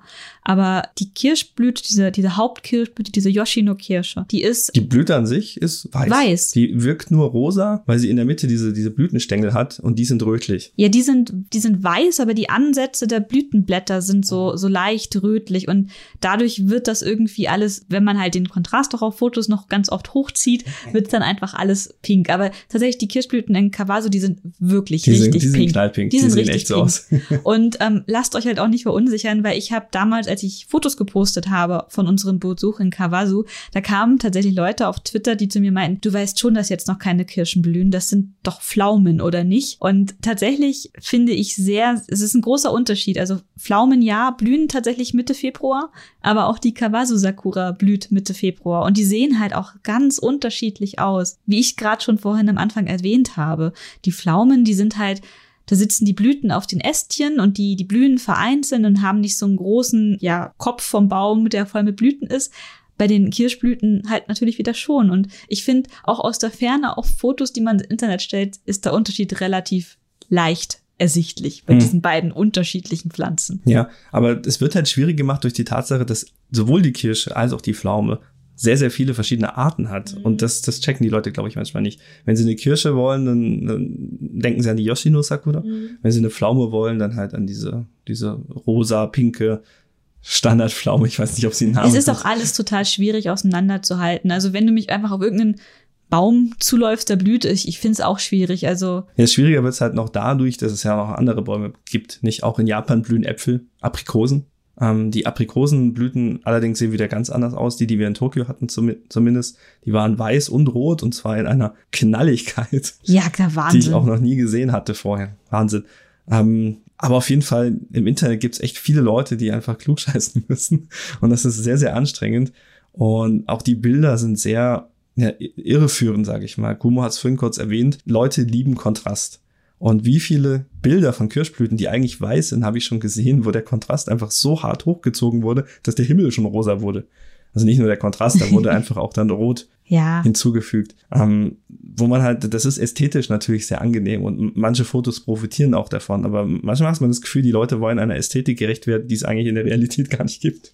Das ist immer sehr schade. Aber eine Ästhetik, die es in der Realität gibt, und es ist eine, an die ich auch so ein bisschen mein Herz verloren habe, sind rosa Kirschblüten und gelber Raps. Hm. Das ist etwas, was hier in Deutschland irgendwie so gar nicht zusammengeht, weil Raps beginnt erst in Deutschland auf den Feldern angebaut zu blühen.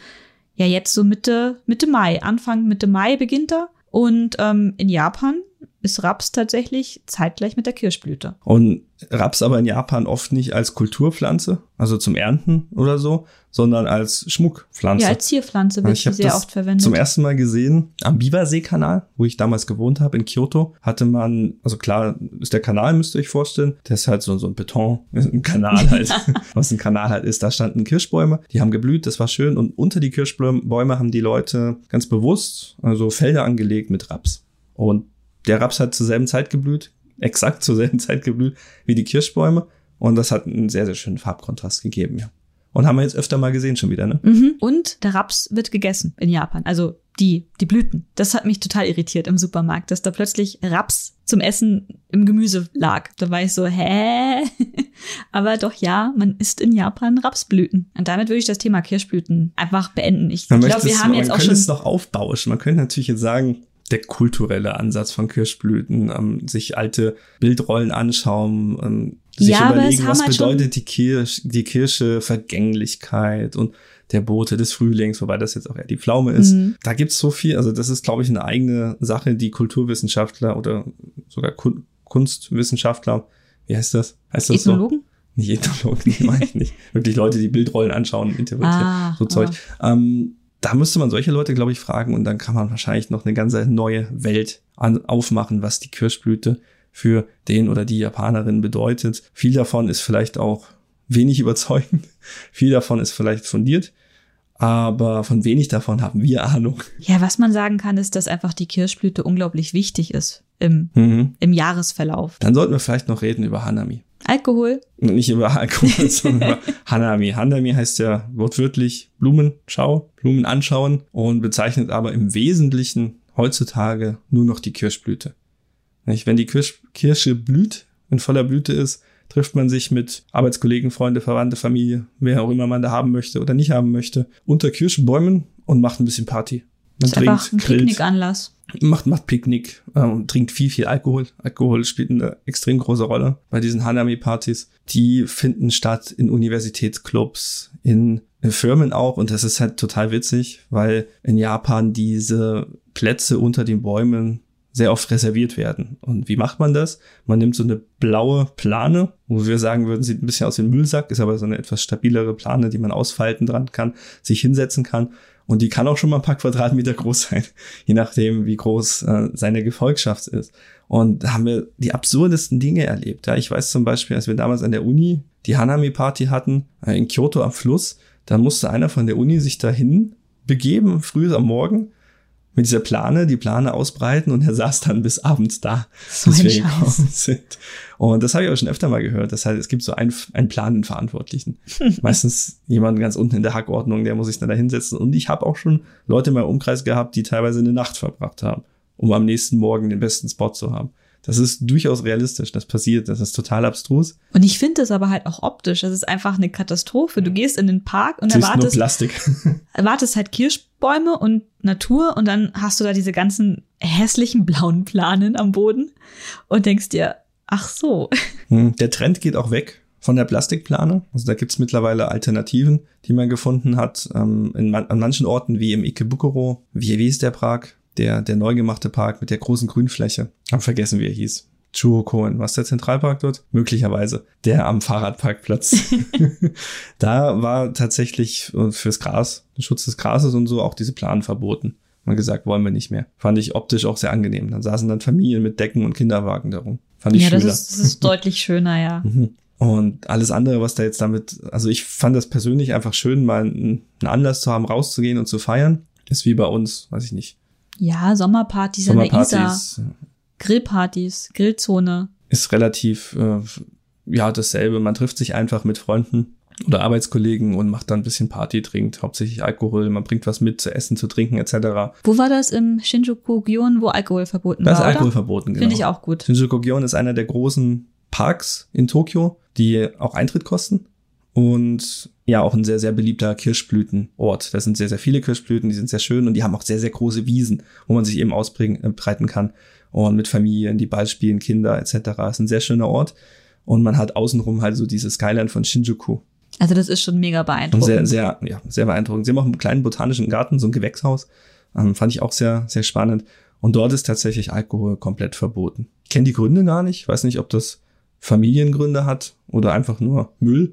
Wahrscheinlich spielt Müll eine sehr große Rolle ja, dabei. Aber andere Sachen machen ja auch Müll. Ja. Deswegen äh, kann mir vorstellen, dass das einfach eine Sache ist, ein städtischer Ort und da möchte man keinen Alkoholkonsum.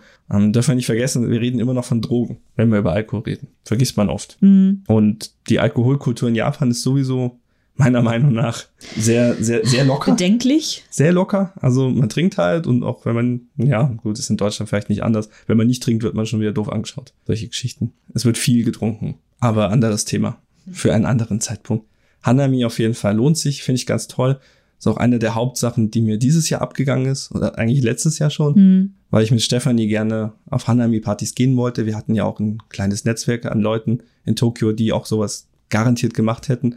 Aber wegen Corona ist natürlich alles ausgefallen. Ja, auch dieses Jahr im Frühjahr zur Kirschblüte war offiziell die ganzen großen Zusammenkünfte halt auch untersagt. Viele der Parks haben halt auch verboten, dass man sich dort zum Hanami trifft. Ja, hoffentlich nächstes Jahr wieder, wenn alles bisschen besser wird. Mhm. Wir hatten dafür letztes Jahr eine schöne Grillparty. Das war aber schon nach der Hanami-Zeit, glaube ich. Und wie gesagt, es gibt ja auch andere Pflanzen, die mhm. man anschaut. Ja, kommen wir zur nächsten schönen Pflanze, die nämlich fast nach der Kirschblüte beginnt.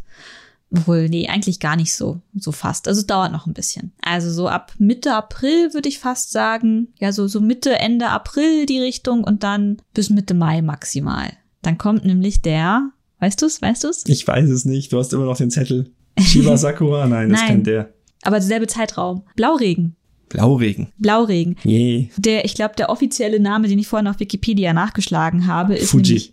Nämlich, das ist der japanische Name. Fuji, wie der Berg. Ist ähm, Glycenie. Und ich glaube, das ist auch das, das offizielle Wording, was auch in den Untertiteln für äh, Demon Slayer verwendet wurde. Oh. Gibt es auch eine Glycenia siboldi? Keine Ahnung. Bestimmt. Also ursprünglich, glaube ich, kommt sie aus China. Mhm. Und es ist so eine Kletterpflanze, die tatsächlich bis zu, weiß nicht, 30 Metern hoch ranken kann. Und die hat so, so, so, warte, ich habe es mir extra aufgeschrieben, weil ich das so lustig fand, das Wort, traubige Blütenstände, wo einzelne kleine äh, Blüten dranhängen und die, die hängen so nach unten. Also optisch eigentlich so ein bisschen wie ähm, so Kastanienkerzen, die aber nach unten hängen. Und in meistens so blau, die gibt's auch in weiß und auch ein bisschen so pinklich. Und in gelb gibt's auch, der nennt sich dann Goldregen. und nicht Blauregen. Ja, sowas. Sowas aber auch, genau. Und die finde ich ganz, ganz toll. Da habe ich mich richtig verliebt in diese Pflanze, weil die, weil die halt so, so, so Ranken sind und die sind halt ganz toller Schattenspender, weil die diese Pflanze liebt Sonne, die braucht auch Sonne, um richtig groß zu werden und in ganz vielen so ähm, Aufenthaltshüttchen, so wie heißt denn das so, so Pausenorte, die in Parks sind mit so Sonnenschutz. Mhm. Da werden die tatsächlich drumherum gepflanzt, um halt drüber zu ranken und Sonnenschutz zu bieten. Ja, sind halt einfach, also einfach Bänke mit, mit einem Schattenspender. Mhm. Und das sind halt so, so Rankgerüste. Dann rankt sich da der Blauregen drumherum und die sind überall in Tokio. Also sieht man ganz oft in Parks. Wenn Blauregenzeit ist, dann ist schön. Sehr schön. Und ich setze mich so gerne unter diese Bänke, wir waren auch, weil ich diese Pflanze so mega schön fand und auch ich so YouTube-Videos gesehen habe und gehört, hey, da muss ich jetzt auch hin. Im Ashikaga Flower Park waren wir. Mhm. Der ist in, ja, in einer Stunde ungefähr zu erreichen aus Tokio. Ja, ich glaube, bisschen länger Bisschen haben wir schon länger war gebraucht. es schon, ja. oder? Ja. Wo ist denn der Gifu? Nee, der ist, ähm, Tui, Tui, Tuichiki. Tochigi? Tochigi. Ja, stimmt. Wir sind jedenfalls mit dem Tokyo White Pass hin, hingefahren. Und der hat auch eine eigene eigene Bahnstation, die auch wirklich nur im, in einer gewissen Zeitspanne, wo unter anderem der Blauregen blüht, auch geöffnet hat. Und der Fokus in diesem Park ist natürlich unter anderem ja der, der Blauregen, aber die haben auch ganz viele andere ähm, Blüten und Blumen, die man sich in dieser Zeit anschauen kann. Was mich nicht gestört hat groß, aber was ich von anderen auch immer so als Kritik gehört habe, war, dass unter anderem halt in diesem Park, aber auch in diesen Sitzgelegenheiten, die in den anderen Parks drinne sind, kritisiert haben. Diese Blumen sind halt einfach Magnete für Insekten, unter anderem halt auch Bienen, die halt da sehr viel Nektar rausholen, weil die bieten sehr viel Nektar, da können sie gut reinkrabbeln und sich was rausziehen. Dementsprechend, da summt es um einiges darunter. Und das ist die Kritik, dass es summt. Ja, die Leute haben Angst vor den Insekten. Ach so. Ich dachte gerade, hä, und jetzt? Dann summt es halt. ja, verstehe. Nur weil du keine Angst hast vor Insekten. Ja, aber, ist ja auch albern. Ja, aber der eine oder andere ist vielleicht allergisch auf Bienenstiche oder so. Ja, in der Tat. Also ich habe gerade geschaut, man braucht anderthalb Stunden etwa Mhm. von Tokyo Station über Oyama, dort einmal umsteigen und dann hoch Richtung Ashikaga Flower Park. Und der Bahnhof ist wirklich direkt gegenüber vom Park. Ja. Also man muss gar nicht lange laufen und der Park ist wunderschön angelegt. Es gibt auch Essensgelegenheiten dort drin, wo man sich Essen kaufen kann und alles. Also war ein sehr, sehr schöner Tagesausflug, kann ich jedem empfehlen. Mhm. Und Blauregen ist da wirklich allgegenwärtig. Also die haben auch so Tunnel dann gebaut, so halbrunde, ähm, wo dann oben der Blauregen drüber wächst oder eine ganze Wand aus Blauregen. Spannend auf jeden Fall. Super spannend. Und ich bin gerade dabei, so ein bisschen rauszufinden, wo Blauregen in München in so einer ähnlich schön aufbereiteten Form wie in Japan wächst. Also so, dass man durch Tunnel laufen kann, dass man sich da drunter setzen kann. Ich bin noch nicht so ganz fündig geworden, weil hier, was man häufig findet, sind halt eher so Blauregen, der halt ähm, so Hauswände hochrankt. Also das sehe ich relativ häufig in München, aber so wirklich so Tunnel und Sitzgelegenheiten eher weniger. Mhm. Im Botanischen Garten des Haupthaus ist mit Blauregen versetzt. ja, rankt halt am Haus hoch. Mhm. Und ähm, was ich vorhin auf meiner Recherche, als ich noch mal kurz geschaut habe, was so diese Pflanzen besonders macht, bemerkt habe, ist ähm, so jetzt hier random Wissen aus den Borken von der ähm, vom Blauregen wurden tatsächlich Sandalen geknüpft. Das Iatal ist auf Shikoku, das ist so in so innen drinne, das ist auch sehr bekannt für seine Brücken und das sind halt so aus so Lianen geknüpfte Brücken, über die Fußgänger rübergehen können. Und das sind ähm, die Äste von Blauregen. Fuji. Fuji. Ich, ich fand das super beeindruckend. Also ich dachte halt immer so, coole Lianenbrücken, voll toll. Aber es ist Blauregen. Ist das nicht cool, dass aus Pflanzen so eine Brücke gemacht wird? Ja, ja, früher wurde alles aus Pflanzen gemacht. Ja, früher wurde alles aus Sogar Häuser. Häuser, oh mein Gott. Nee, also jedenfalls, das hat mich total beeindruckt. Das ist auch cool. Waren wir noch nicht im Iatal. wir sind um Shikoku rumgefahren und nicht innen drin rum. Nee, drinnen waren noch mehr Berge als außenrum. Mhm. Mhm. Aber kann man auch machen. Da ist ja auch der, der das Tal vom Yoshino-Fluss. Das hatten wir auch schon mal im Auge gehabt, ob man das durchquert nach Imabari hinter. Mal gucken, was die Corona-freie Zukunft so bringt. Ja, ungefähr zeitgleich mit dem Blauregen. Jetzt aber Shiba Sakura. Nee, Immer kommen die Azaleen. Azaleen. Azaleen sind krass, weil Azaleen sind A, überall in, in Japan, in Tokio zumindest. Sie sind immer da, gefühlt. Und sie sind eine der japanischen Pflanzen, die ich mittlerweile kenne, ohne, ohne wirklich japanische Pflanzen zu sein. Also die gibt's ja nicht nur in Japan. Mhm. Aber mir sind die nie aufgefallen. Und dann sind wir nach Tokio gezogen und irgendwann im Frühling haben die Azaleen angefangen zu blühen und sie haben nicht mehr aufgehört. Ne, sie hören schon irgendwann auf. Also Ja, die Blütezeit ist, unglaublich lang. ist ein Monat ungefähr, so Mitte April bis Mitte Mai. Das möchte ich fast bezweifeln. Ich schwöre, es waren überall Azaleen und immer und wenn vielleicht gibt's verschiedene Sorten, die auch noch versetzt blühen. Wahrscheinlich. Oder wahrscheinlich hier, die sind in der Sonne, die blühen früher, die sind im Schatten, Oder die so. blühen später. Aber im Ernst, die Azaleen waren quasi fast immer da, den gesamten Sommer durch. Sie waren zumindest sehr, sehr lange da. Und also die Azaleen sind, ja, würde ich sagen, so halbhohe Stauden im Normalfall, können aber höher wachsen. Und die blühen in super vielen knalligen Farben, von weiß bis pink, rosa und unglaublich schön. Die sind mir vorher auch nie aufgefallen. Die, Also, sind, die werden halt in Japan, also in Tokio zumindest fast wie Unkraut benutzt. Also da ist eine Hecke, sind da Azaleen. Du hast eine Wiese, wo du was nicht, nicht weißt, was du damit machen willst, Azaleen. Ähm, irgendein random leerer Ort, Azaleen. ich habe tatsächlich, als ich nochmal geschaut habe über Azaleen, von einem Bunkyo Azaleen Festival gelesen.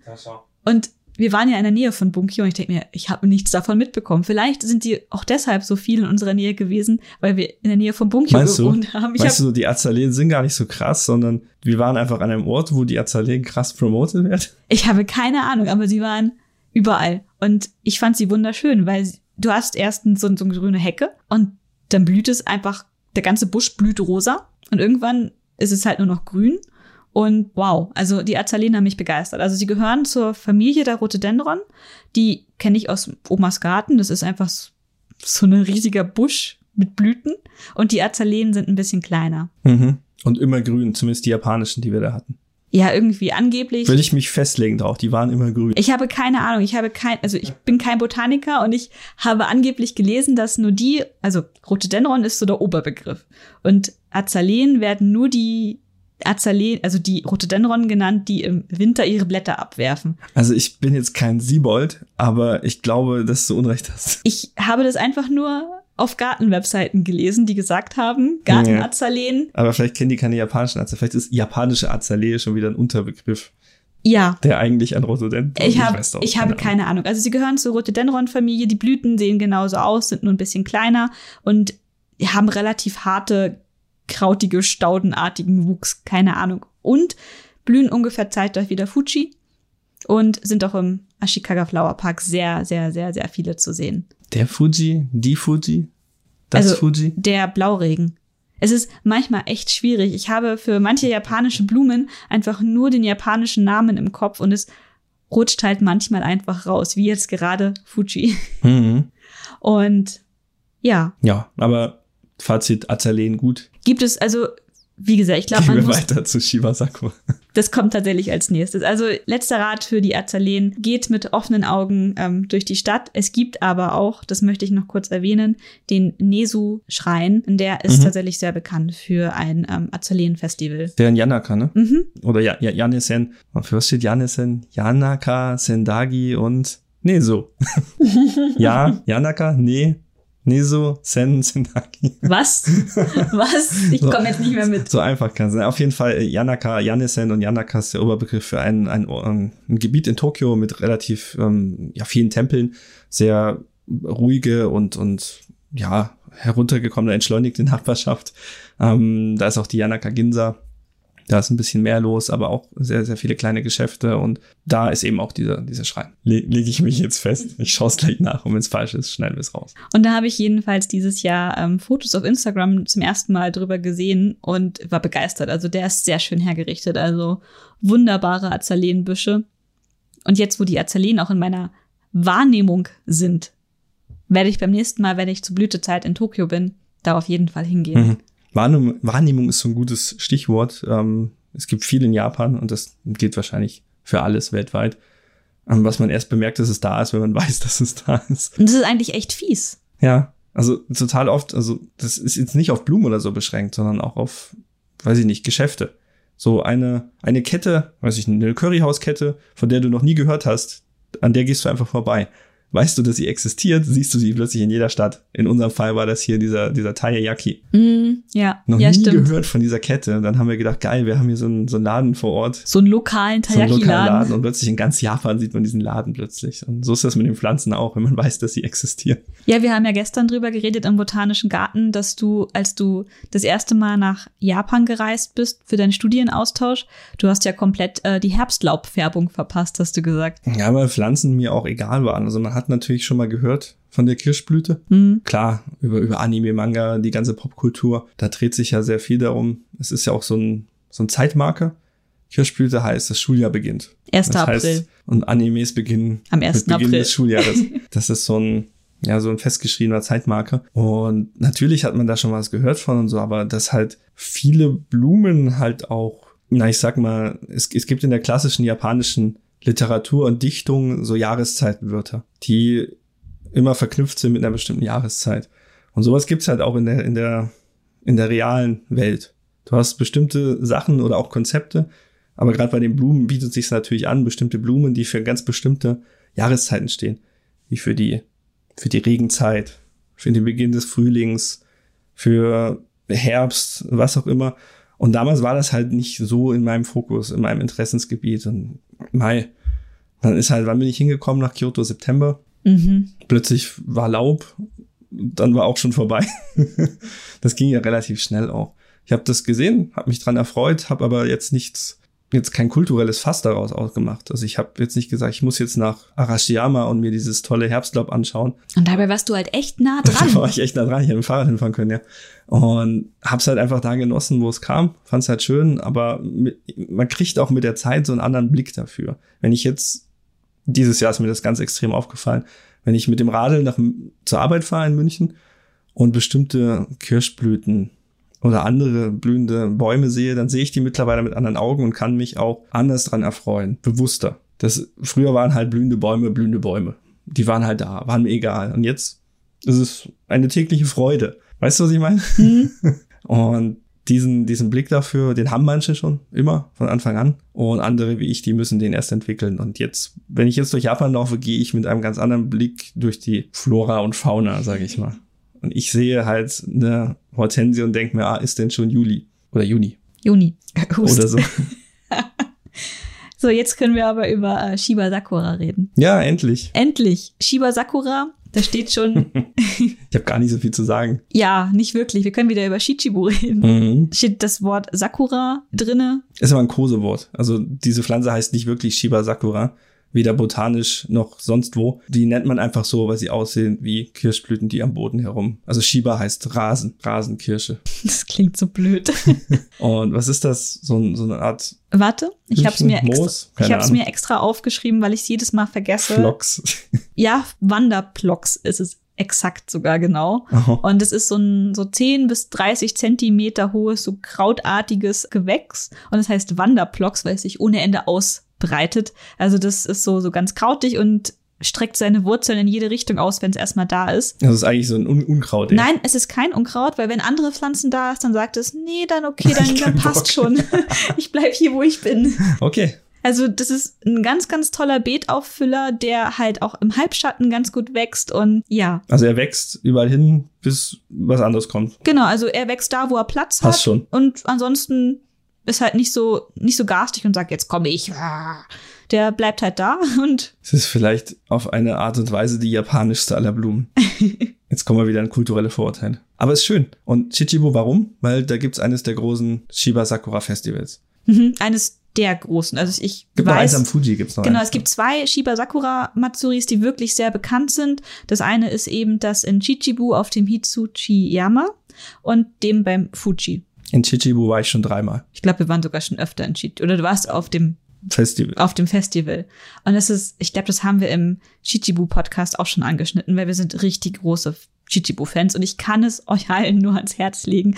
Fahrt nach Chichibu, fahrt auch super gerne zum ähm, Shiba Sakura Festival hin. Die blühen April, so, so Mitte April bis erste, zweite Maiwoche, da hört es schon eher auf. Mhm. Also ist so ein schönes Festival. sehr, sehr schönes Festival im Chichibu und einfach richtig so lokal fühlt sich Hm. das an. Also da sind lokale Händler und es ist im Wald mit so ein paar Matsuri-Ständen zum Snacken und es ist alles einfach so, so nett. Mhm.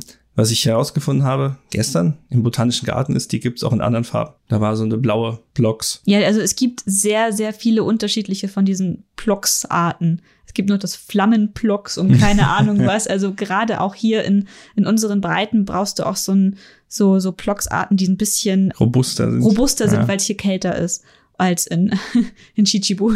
Und die klassischen Farben von diesen Wanderblocks sind lila, rosa, weiß und so ein leichtes Hellblau. Mhm. Das sind so die Hauptfarben. Das sind auch die, die auf diesem Hitsuchiyama, Die machen da Muster, ne? die machen Herzen mit den Ja. Blumen. Da gibt's auch mehr als nur die. Also es gibt das eine Feld, was nur aus Rosanen besteht, weil man halt diese Kirschblütenästhetik mag. Aber es gibt noch andere Felder, wo dann halt mit verschiedenen Farben von Blumen Muster ins Feld gemalt werden. Weiße kann ich mich erinnern, auf jeden Fall. Also es ist wirklich ganz, ganz schön gemacht und ich habe ein ganz, ganz großes Herz für Shiba Sakura. Und wenn ich einen Garten hätte, wo ich viele Blumen anpflanzen könnte, würde ich sie hinpflanzen. So. So, für alle weiteren Informationen siehe Chichibo Podcast. genau, da haben wir uns sehr, sehr ausführlich ausgelassen. Und die nächste Blume, die ist ein klein und blau und wächst auch Mitte April bis Anfang Mai. Nemophilia. Ja, Rost, siehst du auch ohne Zettel kriegst du es hin. Naja, klein und blau. Und das ist Kann die, dann Schlumpf sein, oder? auf Deutsch kann man die Samen kaufen von dieser Blume und die heißt Liebeshainblume. Aha. Und irgendwie so der Untertitel von dieser Blumenart ist, warte, ich habe es mir extra aufgeschrieben, Baby Blue Eyes. Mhm. Und ich finde es irgendwie merkwürdig, aber ich habe Saatgut gekauft. Ist eine einjährige Blume und sie ist mag Sonne auch ganz gerne und ist ansonsten relativ anspruchslos. Und die werfe ich, sobald es jetzt die Eisheiligen durch sind, kommen die bei uns aufs Feld, was wir haben. Und dann bin ich gespannt auf meine Liebeshainblume. Auf die freue ich mich sehr. Die ist so, so klein und blau, hat, glaube ich, so, so fünf Blütenblätter Mhm. und ist hellblau und in der Mitte sind so kleine leichte weiße Flecken. Ich habe dazu gar nichts zu sagen, außer wo wir sie mal gesehen haben. Also ich weiß im Verlass mich nicht Ortskenntnisse. Wie heißt einer der ältesten Parks in Tokio? Showakinen Park. Nein, der ist nicht mal in Tokio. Okay, das ist wahr. Direkt am, am Bahnhof. Hibiya, der Hibiya Park. Dort äh, gibt's Felder mit verschiedenen Blumen auch. Im Frühling Tulpen stehen da zum Beispiel, aber auch die Nemophilia hat ein eigenes Feld. Da haben wir unsere Fahrräder mal davor gestellt und Fotos gemacht. War ganz schön. Wo noch? Im Showakinen Park. Jetzt aber wirklich, der ist Jetzt nicht da- in Tokio. Jetzt darf er kommen. Der ist in Tachikawa. Ist das Saitama? Ist, glaube ich, Saitama, oder? Ist das schon Saitama? Das ist Tokio-Präfektur? Nee, das ist, glaube ich, Präfektur Tokio, ne? ich glaube, das ist Aber- Präfektur Tokio. Oh. Ist auch ein bisschen zu fahren, tatsächlich so aus Tokio raus. Mhm, eine Chu-Line. Aber so weit ist es nicht. Also ein Stück weit weg ist bekannt durch Railgun, den Anime, der spielt dort ähm, als Zukunftsstadt. Die haben eine Monorail. Deswegen wirkt das sehr, sehr Futuristisch. futuristisch. Sie haben auch einen Ikea. Dieser Showa Kinenpark, der wurde halt in Gedenken an die Showa-Zeit und den Showa Tenno am Kaiser äh, angelegt. Da ist auch ein Showa Tenno Museum am Eingang. Da waren wir noch Waren wir nicht noch nicht drin. drin. Aber in dem Park selber gibt's Grillstationen. Dieser Park, also alle diese Blumen, die ich jetzt bisher erwähnt habe und alle, die noch folgen werden, könnt ihr in diesem Park sehen. Also der ist sehr, sehr, sehr, sehr weitläufig. Also ich kann das, glaube ich, gar nicht in Worte fassen, wie weitläufig dieser Park Der ist. ist so weitläufig, dass es ein eigenes Radverleihsystem gibt und eine eigene, also die haben eigene Radschnellstrecken innerhalb des Parkes, die getrennt sind von den Fußgängerstrecken. Also Schnellstrecke würde ich es jetzt nicht nennen. Getrennte Strecken. Aber es ist, ja, dieses Radnetz, was da durch diesen Park sich schlängelt, ist absolut Begeisterung von mir. Also ich liebe das. Wir haben uns da jetzt schon ein paar Mal auch Räder geliehen. Einmal auch mit unseren, nee, unsere eigenen Räder haben wir nicht mitgenommen, als wir das letzte Mal da waren. Und wirklich ganz toll. Und dieser Park, der lebt halt auch von diesen ganzen verschiedenen Blumen und Blüten und Bäume. Und die Grillstation, die Micha gerade schon angesprochen hat, die ist echt ein Traum. Ja, warum? Weil man in Japan ja nirgendwo grillen darf. Also du kannst nicht einfach grillen, sondern du musst dich da anmelden. Dann darfst du zwei Stunden auf deinem Grillplatz bleiben und dann wirst du wieder weggejagt. Du darfst auch keine Minute vorher da sein, auch wenn keiner vorher diesen Grillplatz reserviert hat. Nein. Und es ist schon ein System für sich, das, das glaubt, das ist irgendwann mal eine andere Geschichte, wenn Andere wir mehr Geschichte, Zeit ja. haben. Aber diese Grillgeschichte, der Wahnsinn. Jedenfalls die, die Nemophilia, die haben halt auch im Schowakinen Park einen, einen, so einen kleinen Hügel, wo sie drauf wachsen. Und wo sie auch, und das habt ihr sicherlich schon mal gesehen auf Instagram, ist ähm, Hitachi Seaside Park. Da ist so ein ganzer Hügel, der mit diesen ähm, Blumen bepflanzt ist. Mhm. Das ist übrigens derselbe Hügel, wo wir im Herbst die, die roten Bäder Kurz, angeschaut ja. haben. Das heißt, die sind quasi saisonal und werden dann wieder weggehakt. Mhm, die sind, wie ich gerade schon gesagt habe, sind einjährige Pflanzen Aha. und die wachsen. Und dann sind sie tot. Mhm, Mhm. Genau. Also Traurig. ich habe ja gerade schon gesagt, ich warte nur darauf, dass es ein bisschen wärmer ist, bis ich das Saatgut ausbringen kann. Und wir haben jetzt ja Anfang Mai. Anfang Mai ist in Japan die, die Hauptblütezeit von dieser Blume. Und da merkt man jetzt auch schon wieder diesen Unterschied, wie quasi die Temperatur das beeinflusst. In Japan ist es viel wärmer als hier bei uns in Deutschland. Deswegen kann ich das Saatgut erst jetzt rauswerfen. Und ich würde sagen, wann blühen die? Ich glaube, sechs Wochen, nachdem es ausgesät wird. Das ist dann im Sommer. Also richtig Sommer. Und in Japan sind die so in dieser Übergangsphase von Frühling zu Sommer. Und ja, da merkt man es einfach wieder.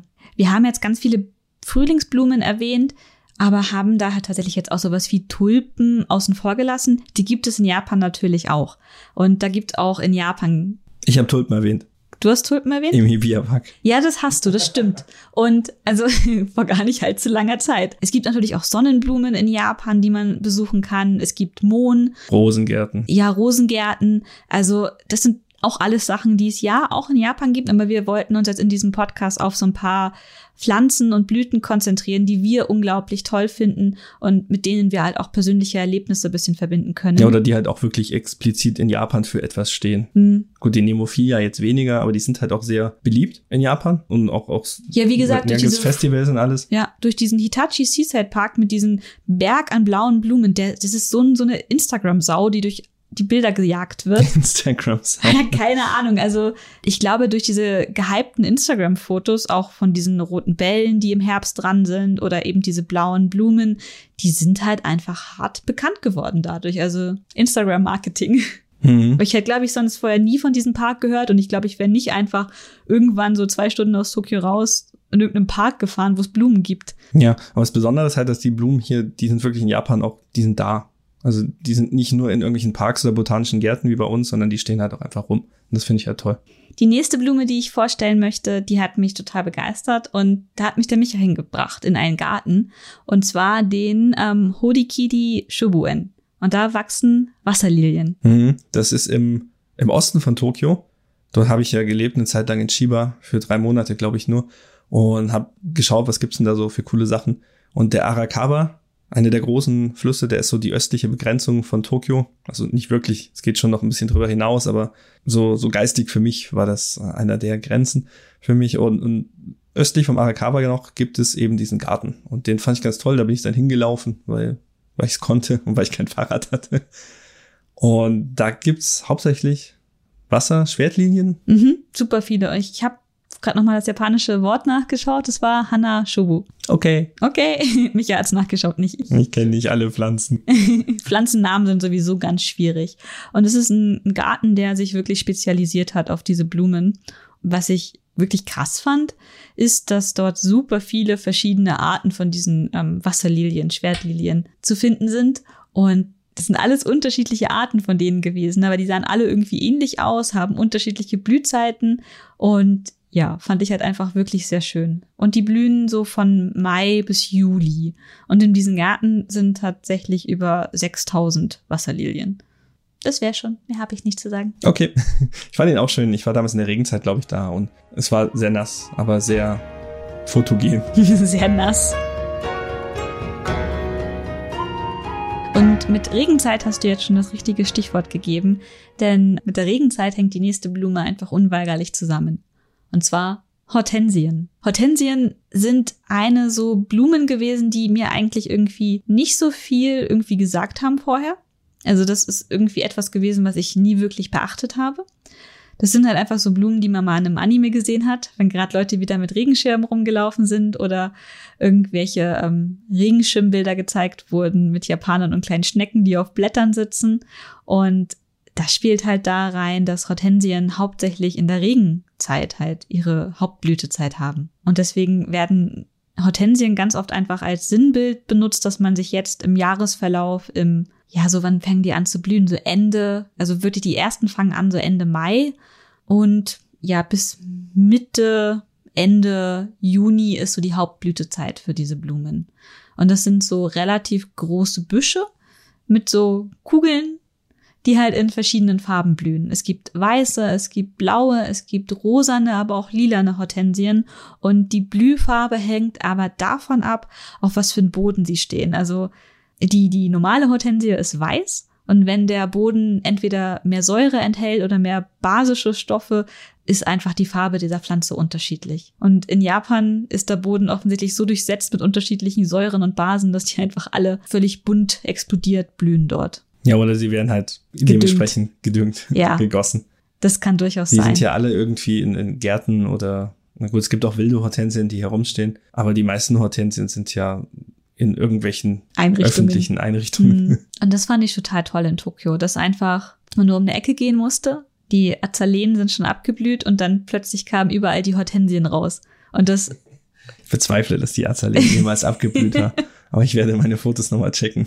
Findest du Fotos, wo gemeinsam Azaleen und Hortensien drauf sind? Ja, ich weiß nicht, vielleicht hast du mich jetzt erwischt. Aber Hortensien mag ich auch. Finde ich eigentlich ganz toll. Das sind Pflanzen, die ich vor Japan überhaupt nicht auf dem Schirm hatte. Also wahrscheinlich wusste ich, dass sie existieren, aber jetzt sieht man sie in München plötzlich auch. Das ist das Phänomen von vorhin. Wenn man es plötzlich kennt, ploppt es plötzlich auf. Je mehr man weiß, desto spannender wird die Welt.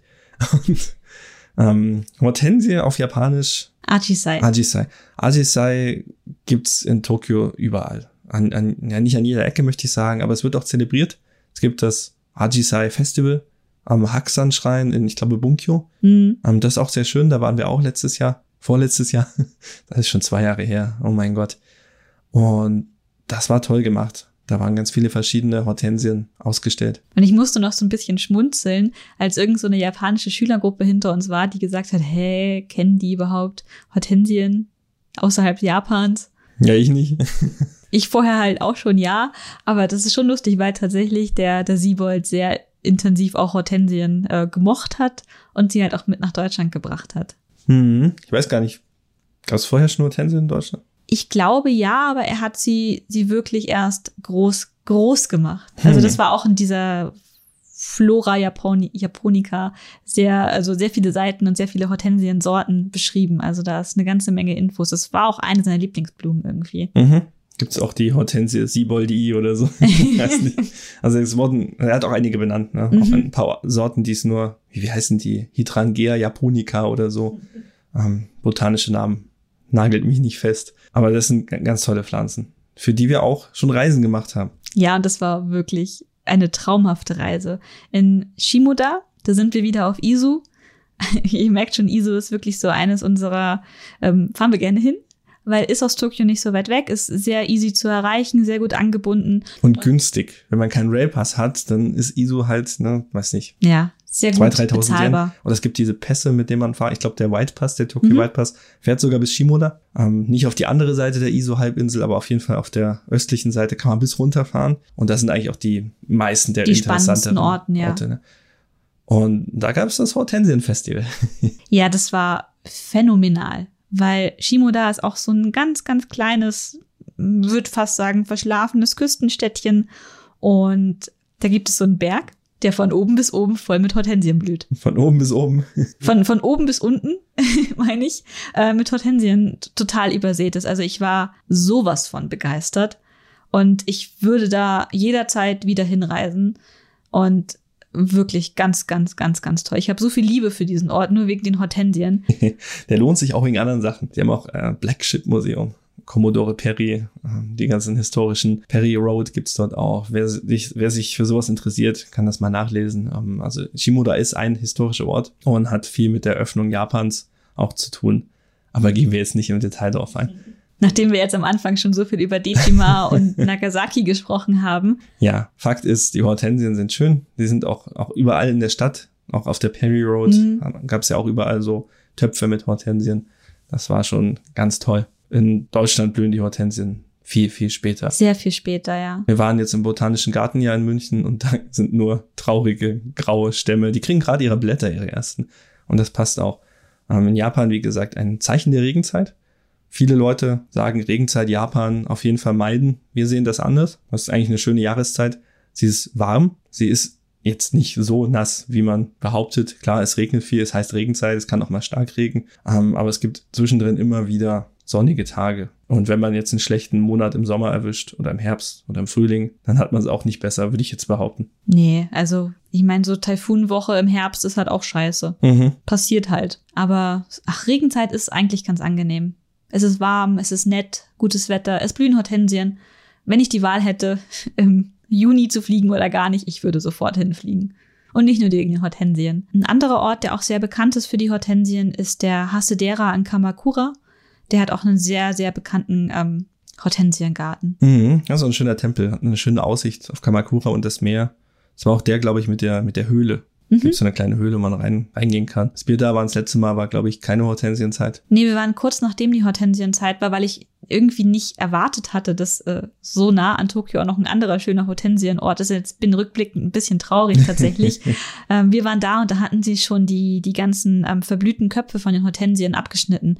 Das ist auch so ein Ding, was sie halt in den Gärten in Japan relativ viel machen. Sie schneiden die Köpfe ab von den Hortensien. In, jetzt im Botanischen Garten haben sie die Köpfe stehen lassen und halt, die sind wie so Trockenblumen ähm, stehen geblieben. Und das ist eigentlich eine gute Sache, weil Insekten diese abgeblühten, vertrockneten Hortensienköpfe eben als Überwinterungsort nutzen. Also so ein natürlicher Biogarten quasi.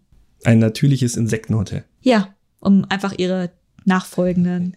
Ja, wir, wir haben ja gerade einfach ein großes Insektensterben, weil die haben einfach viel weniger Rückzugsmöglichkeiten und alles. Und dementsprechend immer gut, wenn an solche Sachen gedacht wird. Mhm. Also merkt euch, lasst eure Hortensien einfach stehen die werden im nächsten Jahr schon wieder kommen. Definitiv. Man kann sie dann im Frühling vielleicht abschneiden mhm. oder so. Ja, genau, später die, dann. Wenn die Blätter rauskommen. Ja, so, was sagt die schlaue Liste? Die schlaue Liste sagt, dass wir im Sommer sind. Ja, die nächste Pflanze, die ich euch vorstellen möchte, und da sind wir jetzt schon im Sommer angekommen, ist die Prunkwinde. Und die Winde, das ist eine, eine Blumenkategorie, die kennt man auch in Deutschland zu Genüge. Die gibt's hier überall auch. Aber die Prunkwinde ist ein bisschen größer und der japanische Name der Blume ist Asagao. Und das Besondere daran ist, die blüht hauptsächlich vormittags. Deswegen Asagao. Asagao. Ja. Das, der Morgenkopf. Ja, ja, oder Gesicht oder keine Ahnung.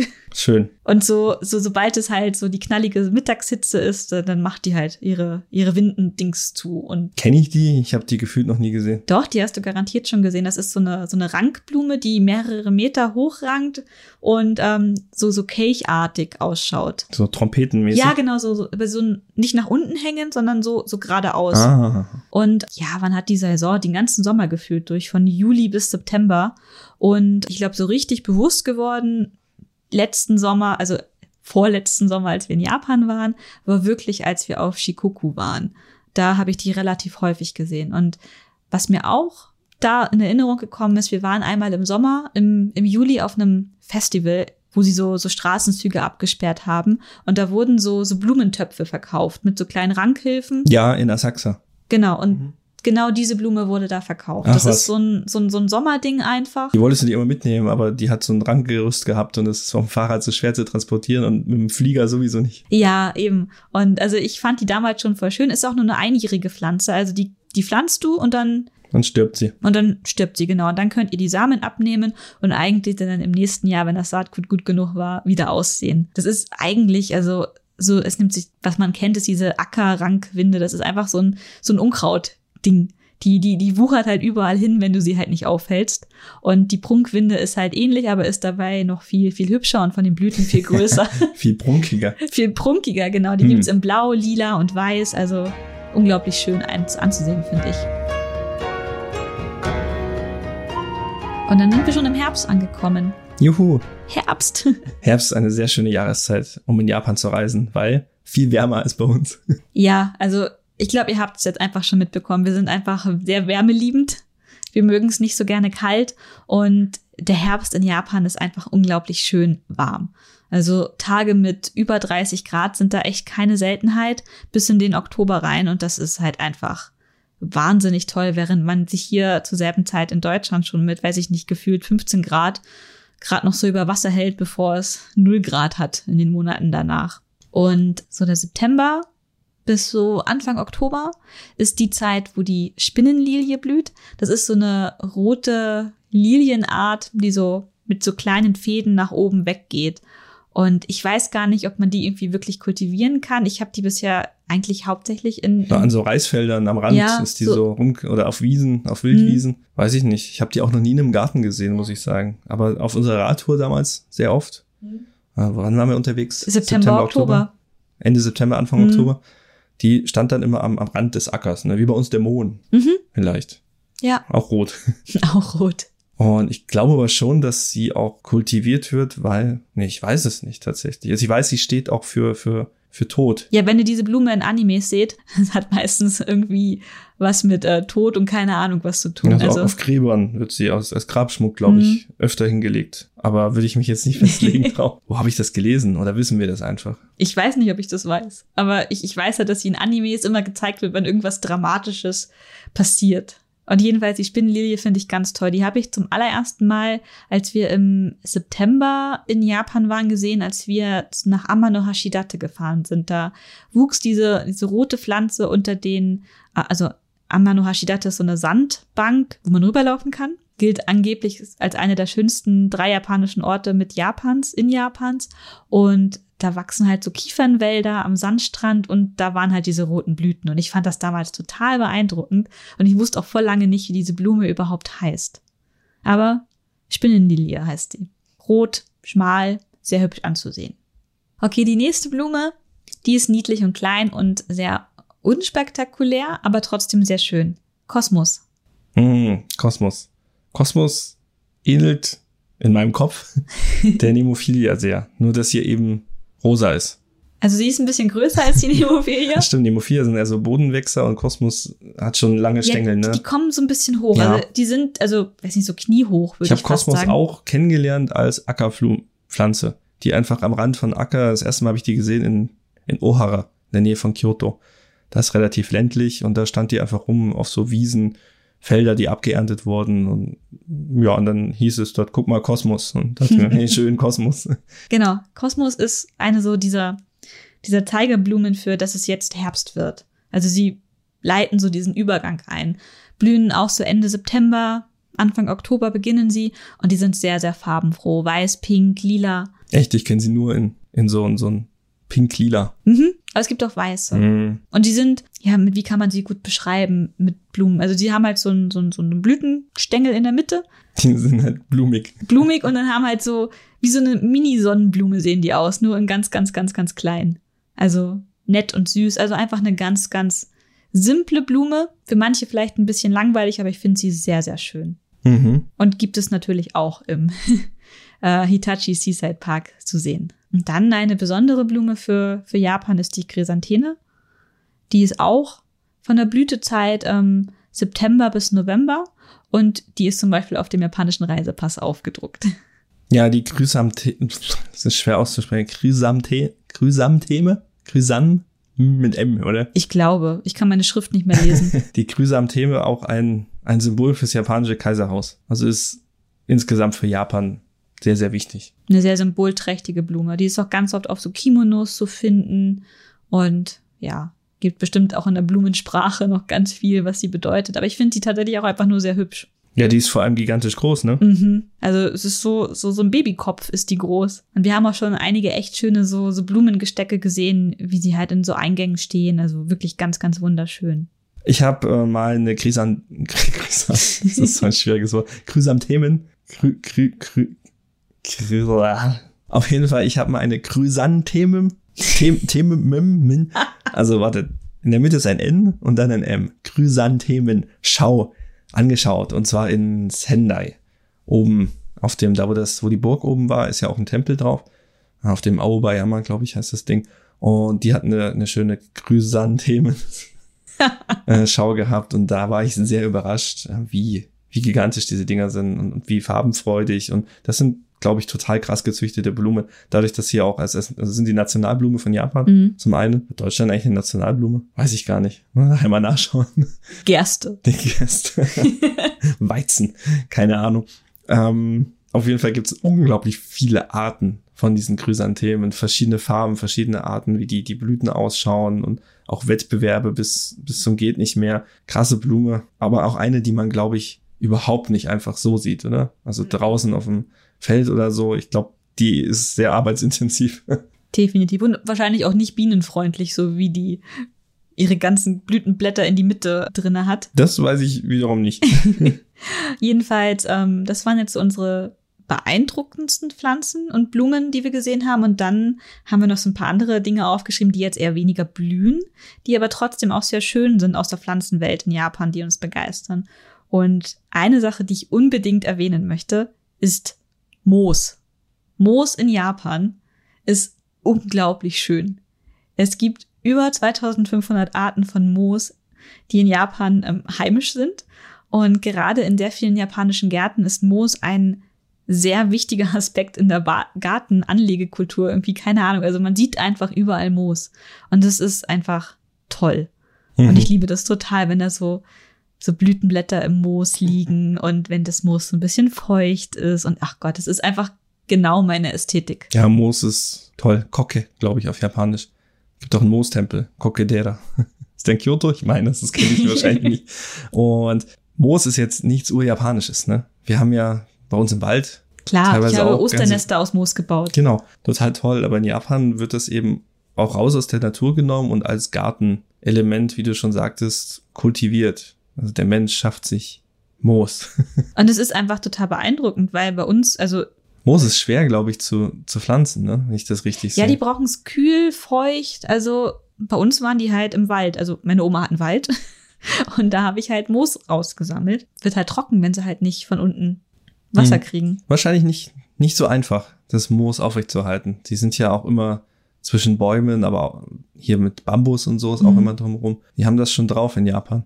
Wahrscheinlich ist unter dem Moos so ein Bewässerungssystem oder so, damit es immer feucht weißt du, ist. Sie so voll Hightech drauf sind, das glaube ich jetzt nicht. Kommen aus, aus Bambus irgendwelche Wasserrohre bauen?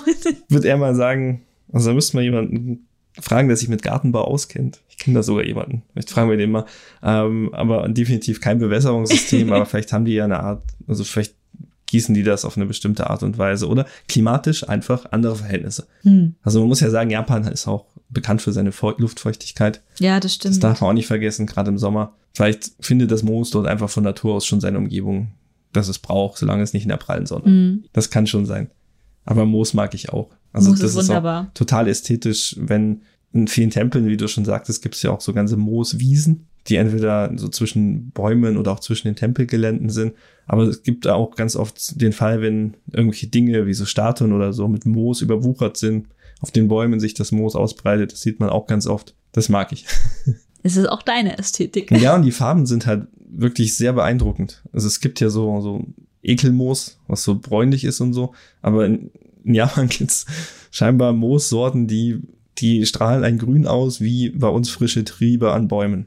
Und das finde ich schon sehr beeindruckend. Jetzt ich habe zumindest den Drang, mich immer auf dieses Moos um hin und her zu rollen, weil es bestimmt mega weich ist. Aber wenn ich das irgendwann mal tun sollte, dann werde ich wahrscheinlich des Landes verwiesen. Dann gibt's Ärger, ja.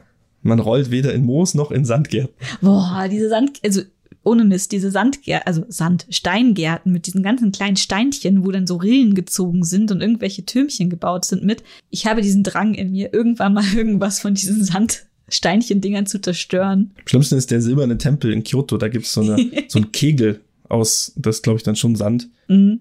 Da wollte sie auch reinspringen ich würde es unglaublich gern zerstören. Ich will es nicht wieder aufbauen, aber ich. Du bist auch die, die am Strand die Burgen der kleinen Kinder zerstört. Nein, wenn die Kinder weg sind vielleicht, aber nicht, wenn die Kinder dran bauen. Fies. Sehr fies. Das Schöne, das Moos ist immergrün. Also egal zu welcher Jahreszeit ihr hinfahrt, also im Winter wie im Sommer, wenn es gegossen wird im Sommer. aber ähm, es ist immer da und immer grün. Und eine Sache, die auch sehr zeitlich begrenzt ist, ist das Herbstlaub, was mir auch sehr gut gefallen hat letztes Jahr. was Vorletztes eine, Jahr. Was für eine Überleitung. Das Moos ist immer grün, das Laub aber nicht. Wow. Das ist fast poetisch gewesen. Beeindruckend, ja. ja, Herbstlaub. Da gibt es unter anderem die Ginkgo-Bäume, die an einem unglaublich schönen Gelb erstrahlen. Also mhm. die habe ich vorher auch nicht nie so wirklich bewusst nee, null, wahrgenommen. Weil alle Menschen reden, alle Menschen, alle Welt redet einfach nur über über Rot, über Ahorn hauptsächlich, Momiji. Ähm, Momiji ist ein schwieriges Wort. Es gibt so Leute, die trennen zwischen Momiji und Koyo. Also dem roten Ahorn und rotem oder buntem Laub. Allgemein, die Trennung ist sehr, sehr shaky und nicht ganz klar. Und ich wäre vorsichtig im Internet Leute zu belehren, dass Momiji nur Ahorn bezeichnet oder so. Tut es nicht, lasst es einfach. Es ist echt schwierig. Aber Ginkgo tatsächlich, da redet halt keiner drüber. Ginkgo gehört zumindest in der deutschen Reisebubble nicht zu den Gründen, warum man im Herbst nach Japan reisen sollte, sondern immer nur der Ahorn. Und der ist auch schön. Der ist super schön. Ich liebe den japanischen Ahorn, wenn der sich verfärbt. Ja, aber Kaide heißt es, glaube ich, ne? Der japanische Ahorn. Wurscht. aber Ginkgo ist wirklich auch eine der Entdeckungen, die wir gemacht haben. Ähm, bei einer unserer letzten Reisen erstmal negativ. Weil er so gestunken hat? Weil er so gestunken hat. Und da war es halt, naja, gut, hier sind, sie waren schon halb abgeblüht, glaube ich, oder abgefallen, die Blätter, da war nicht mehr viel dran. Und es ging ein unglaublicher Gestank von diesen Bäumen aus, weil die Früchte, also Ginkgo hat so, so Nüsse, oder nee, so. Das sind. Wie so Pflaumen. Das sind so kleine aprikosenförmige genau. gelbe Pflanz, ja, Kügelchen, die fallen runter. Und dann vergehren die. Und, und dann stinken sie halt unglaublich. Stinkt unglaublich. Und die wachsen echt krass im Regierungsbezirk in, in Tokio. Und wir sind durch diesen Regierungsbezirk, ich glaube, das war der Tag, wo wir im Parlament waren, mhm. äh, haben eine Führung durchs Parlament gemacht und überall stinkt es nach vergorenem Wäh, keine Ahnung. Kasumigaseki war der Name vom Regierungsbezirk, lag mir auf der Zunge. Und erstmal so, i, Ginkgo, nee, danke. Und, und die Früchte, also die, die, die Kerne von diesen Früchten, die werden dann von alten Leuten gesammelt und, ähm, und mir zum Essen geröstet. gegeben. die habe ich auch schon gegessen. Die sind lecker. Die schmecken gut. Und es tragen aber nur die, die, die weiblichen Ginkgo-Bäume. Mhm. Nüsse. Oder Früchte. Oder was auch immer. Und die männlichen nicht. Deswegen haben wir in Deutschland hier in München, wir haben eine Allee an Ginkgo-Bäumen in der Nähe unseres Hauses. Das sind nur männliche Bäume. Mhm. Glaube ich. Hoffe ich jetzt nicht, dass das bei Pflanzen andersrum ist. Und die tragen überhaupt keine Früchte. Das heißt, die stinken auch nicht und die haben einfach nur schöne Blätter. Einfach nur schöne gelbe Blätter. Und es gibt aber auch in Japan extrem krasse Ginkgo-Bäume. Einer davon ganz in der Nähe von unserem Haus am Kandagawa. Da war so ein kleiner Schrein und da standen einfach zwei riesige Ginkgo-Bäume nebeneinander und die waren gigantisch groß. Die waren beeindruckend. Und in Soshigaya gab es ja auch nochmal diesen Schrein wo ich glaube einer der ältesten Ginkgo-Bäume Tokios auch eingezäunt war und auch eine Attraktion dort war. Und der sah auch wirklich beeindruckend aus. Die sind mehrere hundert Jahre alt gewesen, die Bäume. Und was die an der Baumkrone hatten, der Wahnsinn. Mhm. Also wirklich beeindruckend. Und ich vermisse tatsächlich diese wunderschönen Ginkgo-Bäume, weil die haben mir echt sehr viel, sehr viel Ästhetik gegeben, muss ich ganz ehrlich sagen. Ja, Ginkgo-Bäume haben auch Brüste. Das ist ganz lustig. Wie ein, einer unserer japanischen Reiseguides nicht äh, müde wurde zu betonen, fand er das sehr, sehr lustig. Die Bäume bekommen irgendwann, wenn sie älter werden, an ihren Ästen und Stämmen so, so Ausbuchtungen. Und manchmal hängen die nach unten, manchmal wachsen sie aber auch nach oben. Das sieht total lustig aus. Und es sind so, ja, so kegelförmige sehen ein bisschen aus wie Tumore und er nannte sie, haha, guck mal Brüste und fand das total witzig und konnte es mir aber gut merken so. Ja, schon irgendwie, irgendwie ist es hängen geblieben, auch wenn es irgendwie nicht ganz okay ist. ja, aber Ginkgo finde ich toll. Ist auch, also das Gelb ist auch nicht wie unser Gelb. Wenn unsere, was haben wir, Kastanien so bräunlich gelb werden oder auch unser Ahorn, der ja, meiste Ahorn bei uns wird, glaube ich, gelblich. Mhm und die haben eine ganz kurze Periode, wo sie wirklich knallgelb sind und dann fangen sie an schnell zu verwelken und werden dann so orange, bräunlich. Ja. Auch schön. Ganz andere Ästhetik. Aber diese Ginkgo-Bäume sind einfach über Wochen einfach knallgelb und so richtig krass knallgelb. So fast schon unnatürlich. Also ich glaube wirklich so ein, so ein, so ein schöner Herbstlaub, Herbstreisetour würde ich mir auch jederzeit wieder geben. Und dazu muss man sagen, diese Saison, wo die Ginkgo-Bäume wirklich gelb oder auch das Herbstlaub richtig da sind, der ist sehr viel später als bei uns Herbstlaub. Also so Ende, also ja Mitte, Ende November und die richtigen krassen gelben Ginkgo-Bäume haben wir Anfang Dezember auch erst mhm. gesehen. Also der Herbst ist in Japan, beginnt relativ spät gefühlt. Ja, und das Herbstlaub hängt noch krasser als die Kirschblüte, glaube ich, von den topografischen mhm. Gegebenheiten ab. Ihr könnt in Tokio ähm, ein bisschen in die Berge fahren, gar nicht mal so hoch und habt dort Wochen vorher schon Herbstlaub. Dann fahrt ihr zurück nach Tokio, da ist gar nichts. Tokio ist auch sehr warm, Heat Island Effekt und so weiter. Aber die, die Meereshöhe spielt beim Herbstlaub eine ex extreme Rolle. Mhm. Ja, damit ist meine Liste beendet tatsächlich. Nichts mehr auf der Liste? Nichts mehr auf der Liste. Puh, das war jetzt eine echt lange Podcast-Episode. Also gefühlt sitzen wir hier schon zwei Stunden und reden über Blumen und Pflanzen und Blüten. Hm, um genau zu sein, zwei Stunden und 17 Sekunden. ja, wunderbar, geschätztes Timing. Ähm, ich will es auch gar nicht mehr so lange machen. Vielen Dank, dass ihr euch das angehört habt und Respekt, wenn ihr das durchgestanden habt bis zum Ende. Ich bin ganz happy, dass wir endlich mal über Blumen reden könnten. Ich denke, wir werden in dem Blog auf thehangrystories.com auch noch einige Bilder zu den erwähnten Blumen und Orten einstellen, auch Ja, die ganzen muss. Links. Die Orte werden wir verlinken und die Blumen werden wir zeigen. Da gibt es garantiert viel zu sehen und irgendwann, wenn ich mir die Muße gebe, dafür werde ich wahrscheinlich auch noch mal einen extra Blogartikel dazu machen und die Highlights auch noch mal ein bisschen zusammenschreiben. Aber bis dahin schaut euch erstmal die Bilder auf thehangrystories.com an. Mhm. So, was haben wir denn gemacht im Blog die letzten Wochen? Hier nichts, was wir im letzten Podcast noch nicht erwähnt haben. Hm, Ja, doch, wir haben ein Unboxing-Video gedreht. Oh, doch, da, ja, das ist, ja, das ist irgendwie in meinem Kopf auf YouTube gespeichert, aber das könnt ihr auch auf YouTube anschauen. Ja, wir haben ein Unboxing-Video gemacht, weil wir haben die Pico Pico Box abonniert.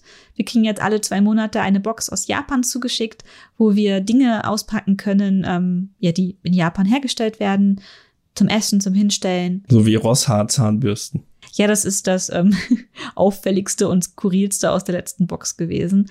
Das haben wir vor der Kamera ausgepackt, weil das doch, wie Micha vorhin meinte, schon hier sehr visuell ist. Könnt Ja. ihr euch da anschauen. Und es ist mal wieder viel zu eskaliert. Also wir wollten einfach nur eine Viertelstunde Unboxing machen und dann haben wir angefangen über Asakusa zu reden, über kulturelle, historische Hintergründe und war nett, hat Spaß gemacht. War aber anstrengender als gedacht. ja, Micha hat nicht mehr aufgehört, über die Shitamachi zu reden. Das stimmt gar nicht. Das war nur ein Thema von wenigen. Nur weil ich da fünf Minuten drüber geredet habe, musst du nicht je- jedes Mal drüber lustig machen. Das waren nicht nur fünf Minuten. Es waren vielleicht sieben. ja. Und ansonsten haben wir noch ein älteres Video hochgeladen. Das ist noch gar nicht im Blog, glaube ich. Haben wir noch keinen Eintrag dazu gemacht. Ist aber schon auf YouTube verfügbar. Auf der Animo haben wir im, lass mich nicht lügen, April Ja, im April, ja. haben wir einen äh, Vortrag gehalten. Zusammen mit Bontenmaru und Mr. Babel und haben über äh, Essen in Japan geredet. Und unsere Kernkompetenz quasi. Das könnt ihr euch auch mal anschauen. Ist cool geworden. Und dann haben wir noch ein Video aufgenommen, also auch von der Animuk. Das werden wir, das ist noch nicht online auf YouTube, das wird aber auch die nächsten Tage online gestellt von uns. Und da haben wir über den Aufstieg von dem, auf den Fuji gesprochen, nochmal ganz kurz, was ja auch eh schon hier als Podcast-Episode existiert. Aber Aber wir haben ein paar sind- Bilder noch zu sehen. Ne? Genau, da gibt's noch mal Bilder zu Und es sehen. war ein Notfallvortrag. Die, die Technik hatte irgendwie ein, eine Lücke im Plan und die haben wir gefüllt. Spontan. So, zehn Minuten Vorbereitungszeit, ihr haltet jetzt einen Vortrag. Okay, hat Spaß gemacht, war gut. Jederzeit gerne. Genau, wir springen gerne ein mit Dingen, die wir zufällig auf der Festplatte hatten. Wir hatten nämlich den Vortrag über den Fuji mal im Deutschen Alpenverein hier in München als Vortrag gehalten. Und die Präsentation hatten wir noch und die haben wir dann kurzerhand missbraucht dafür nochmal. Und ansonsten würde ich sagen, war's das jetzt. Wie gesagt, das Sukiyaki-Rezept wird auch demnächst auf dem Blog online kommen. Ich muss nur noch die Bilder bearbeiten. Das ist mittlerweile soweit zu Genüge getestet, dass ich das mit euch teilen möchte. Und ansonsten gibt es nur noch ein großes Dankeschön an unsere Unterstützer auf Patreon. この番組はご覧のスポンサーの提供でお送りします。 Alex, Tobias, Johannes, Roman, Markus, Till, Johannes O, Anne, Franziska, Christian, der Dreh und Tobias E. Und vielen Dank an euch und alle anderen Patreon-Gönner, die es gibt. Wir haben ja, wie gesagt, jetzt auch wieder ein bisschen neue Technik angeschafft, ein schönes Audio-Interface. Mal gucken, wie das jetzt sich anhört. Wir sind gespannt. Ähm, es hilft uns aber auf jeden Fall, Website, Technik äh, und laufende Kosten zu halten und zu bezahlen. Und wir sind sehr, sehr, sehr froh über jede Unterstützung. Vielen Dank. Wenn auch du uns unterstützen möchtest, du, der jetzt zuhört und noch kein Gönner ist, dann gerne auf unsere Website gehen. Unter jedem Artikel ist unser Patreon-Account verlinkt und wir freuen uns über jegliche Unterstützung. Und wir freuen uns aber auch für jemanden, der nicht so viel Geld übrig hat, über Kommentare. Kommentare ist die zweite Goldwährung des Internets neben Hundecoins und, und anderen Unfug. Und Likes, Likes sind und- auch gut. Likes, Abos und Subscribes, keine Ahnung. Aber wir freuen uns auf jeden Fall natürlich auch über Likes und Abos bei den verschiedenen Podcast-Anbietern. Aber am meisten freuen wir uns über Kommentare in unserem Blog. Wart ihr schon mal in Japan? Habt ihr vielleicht auch ganz andere Pflanzen gesehen und Blumen, die ihr mögt? Oder habt ihr dieselben Festivals schon besucht? Oder kennt ihr andere Geheimtipps, andere Hortensien-Festivals? Dann teilt es mit uns und wir freuen uns über jeden Kommentar und unsere Hörerinnen und Hörer haben ein bisschen Mehrwert. Perfekt. Juhu. Juhu. Und damit würden wir den Podcast jetzt beenden. Ja, denn es fängt ganz furchtbar an zu regnen draußen. Der lauter. beste Zeitpunkt Hört zum? Aufhören. Ich gehe mal mit dem Mikro ans Fenster.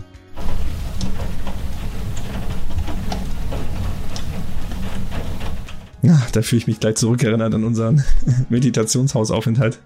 Stimmt, der war gut. Aber das reicht. Ja, machen wir Schluss für heute. Vielen Dank fürs Zuhören. Bis dann. Tschüss. Tschüss.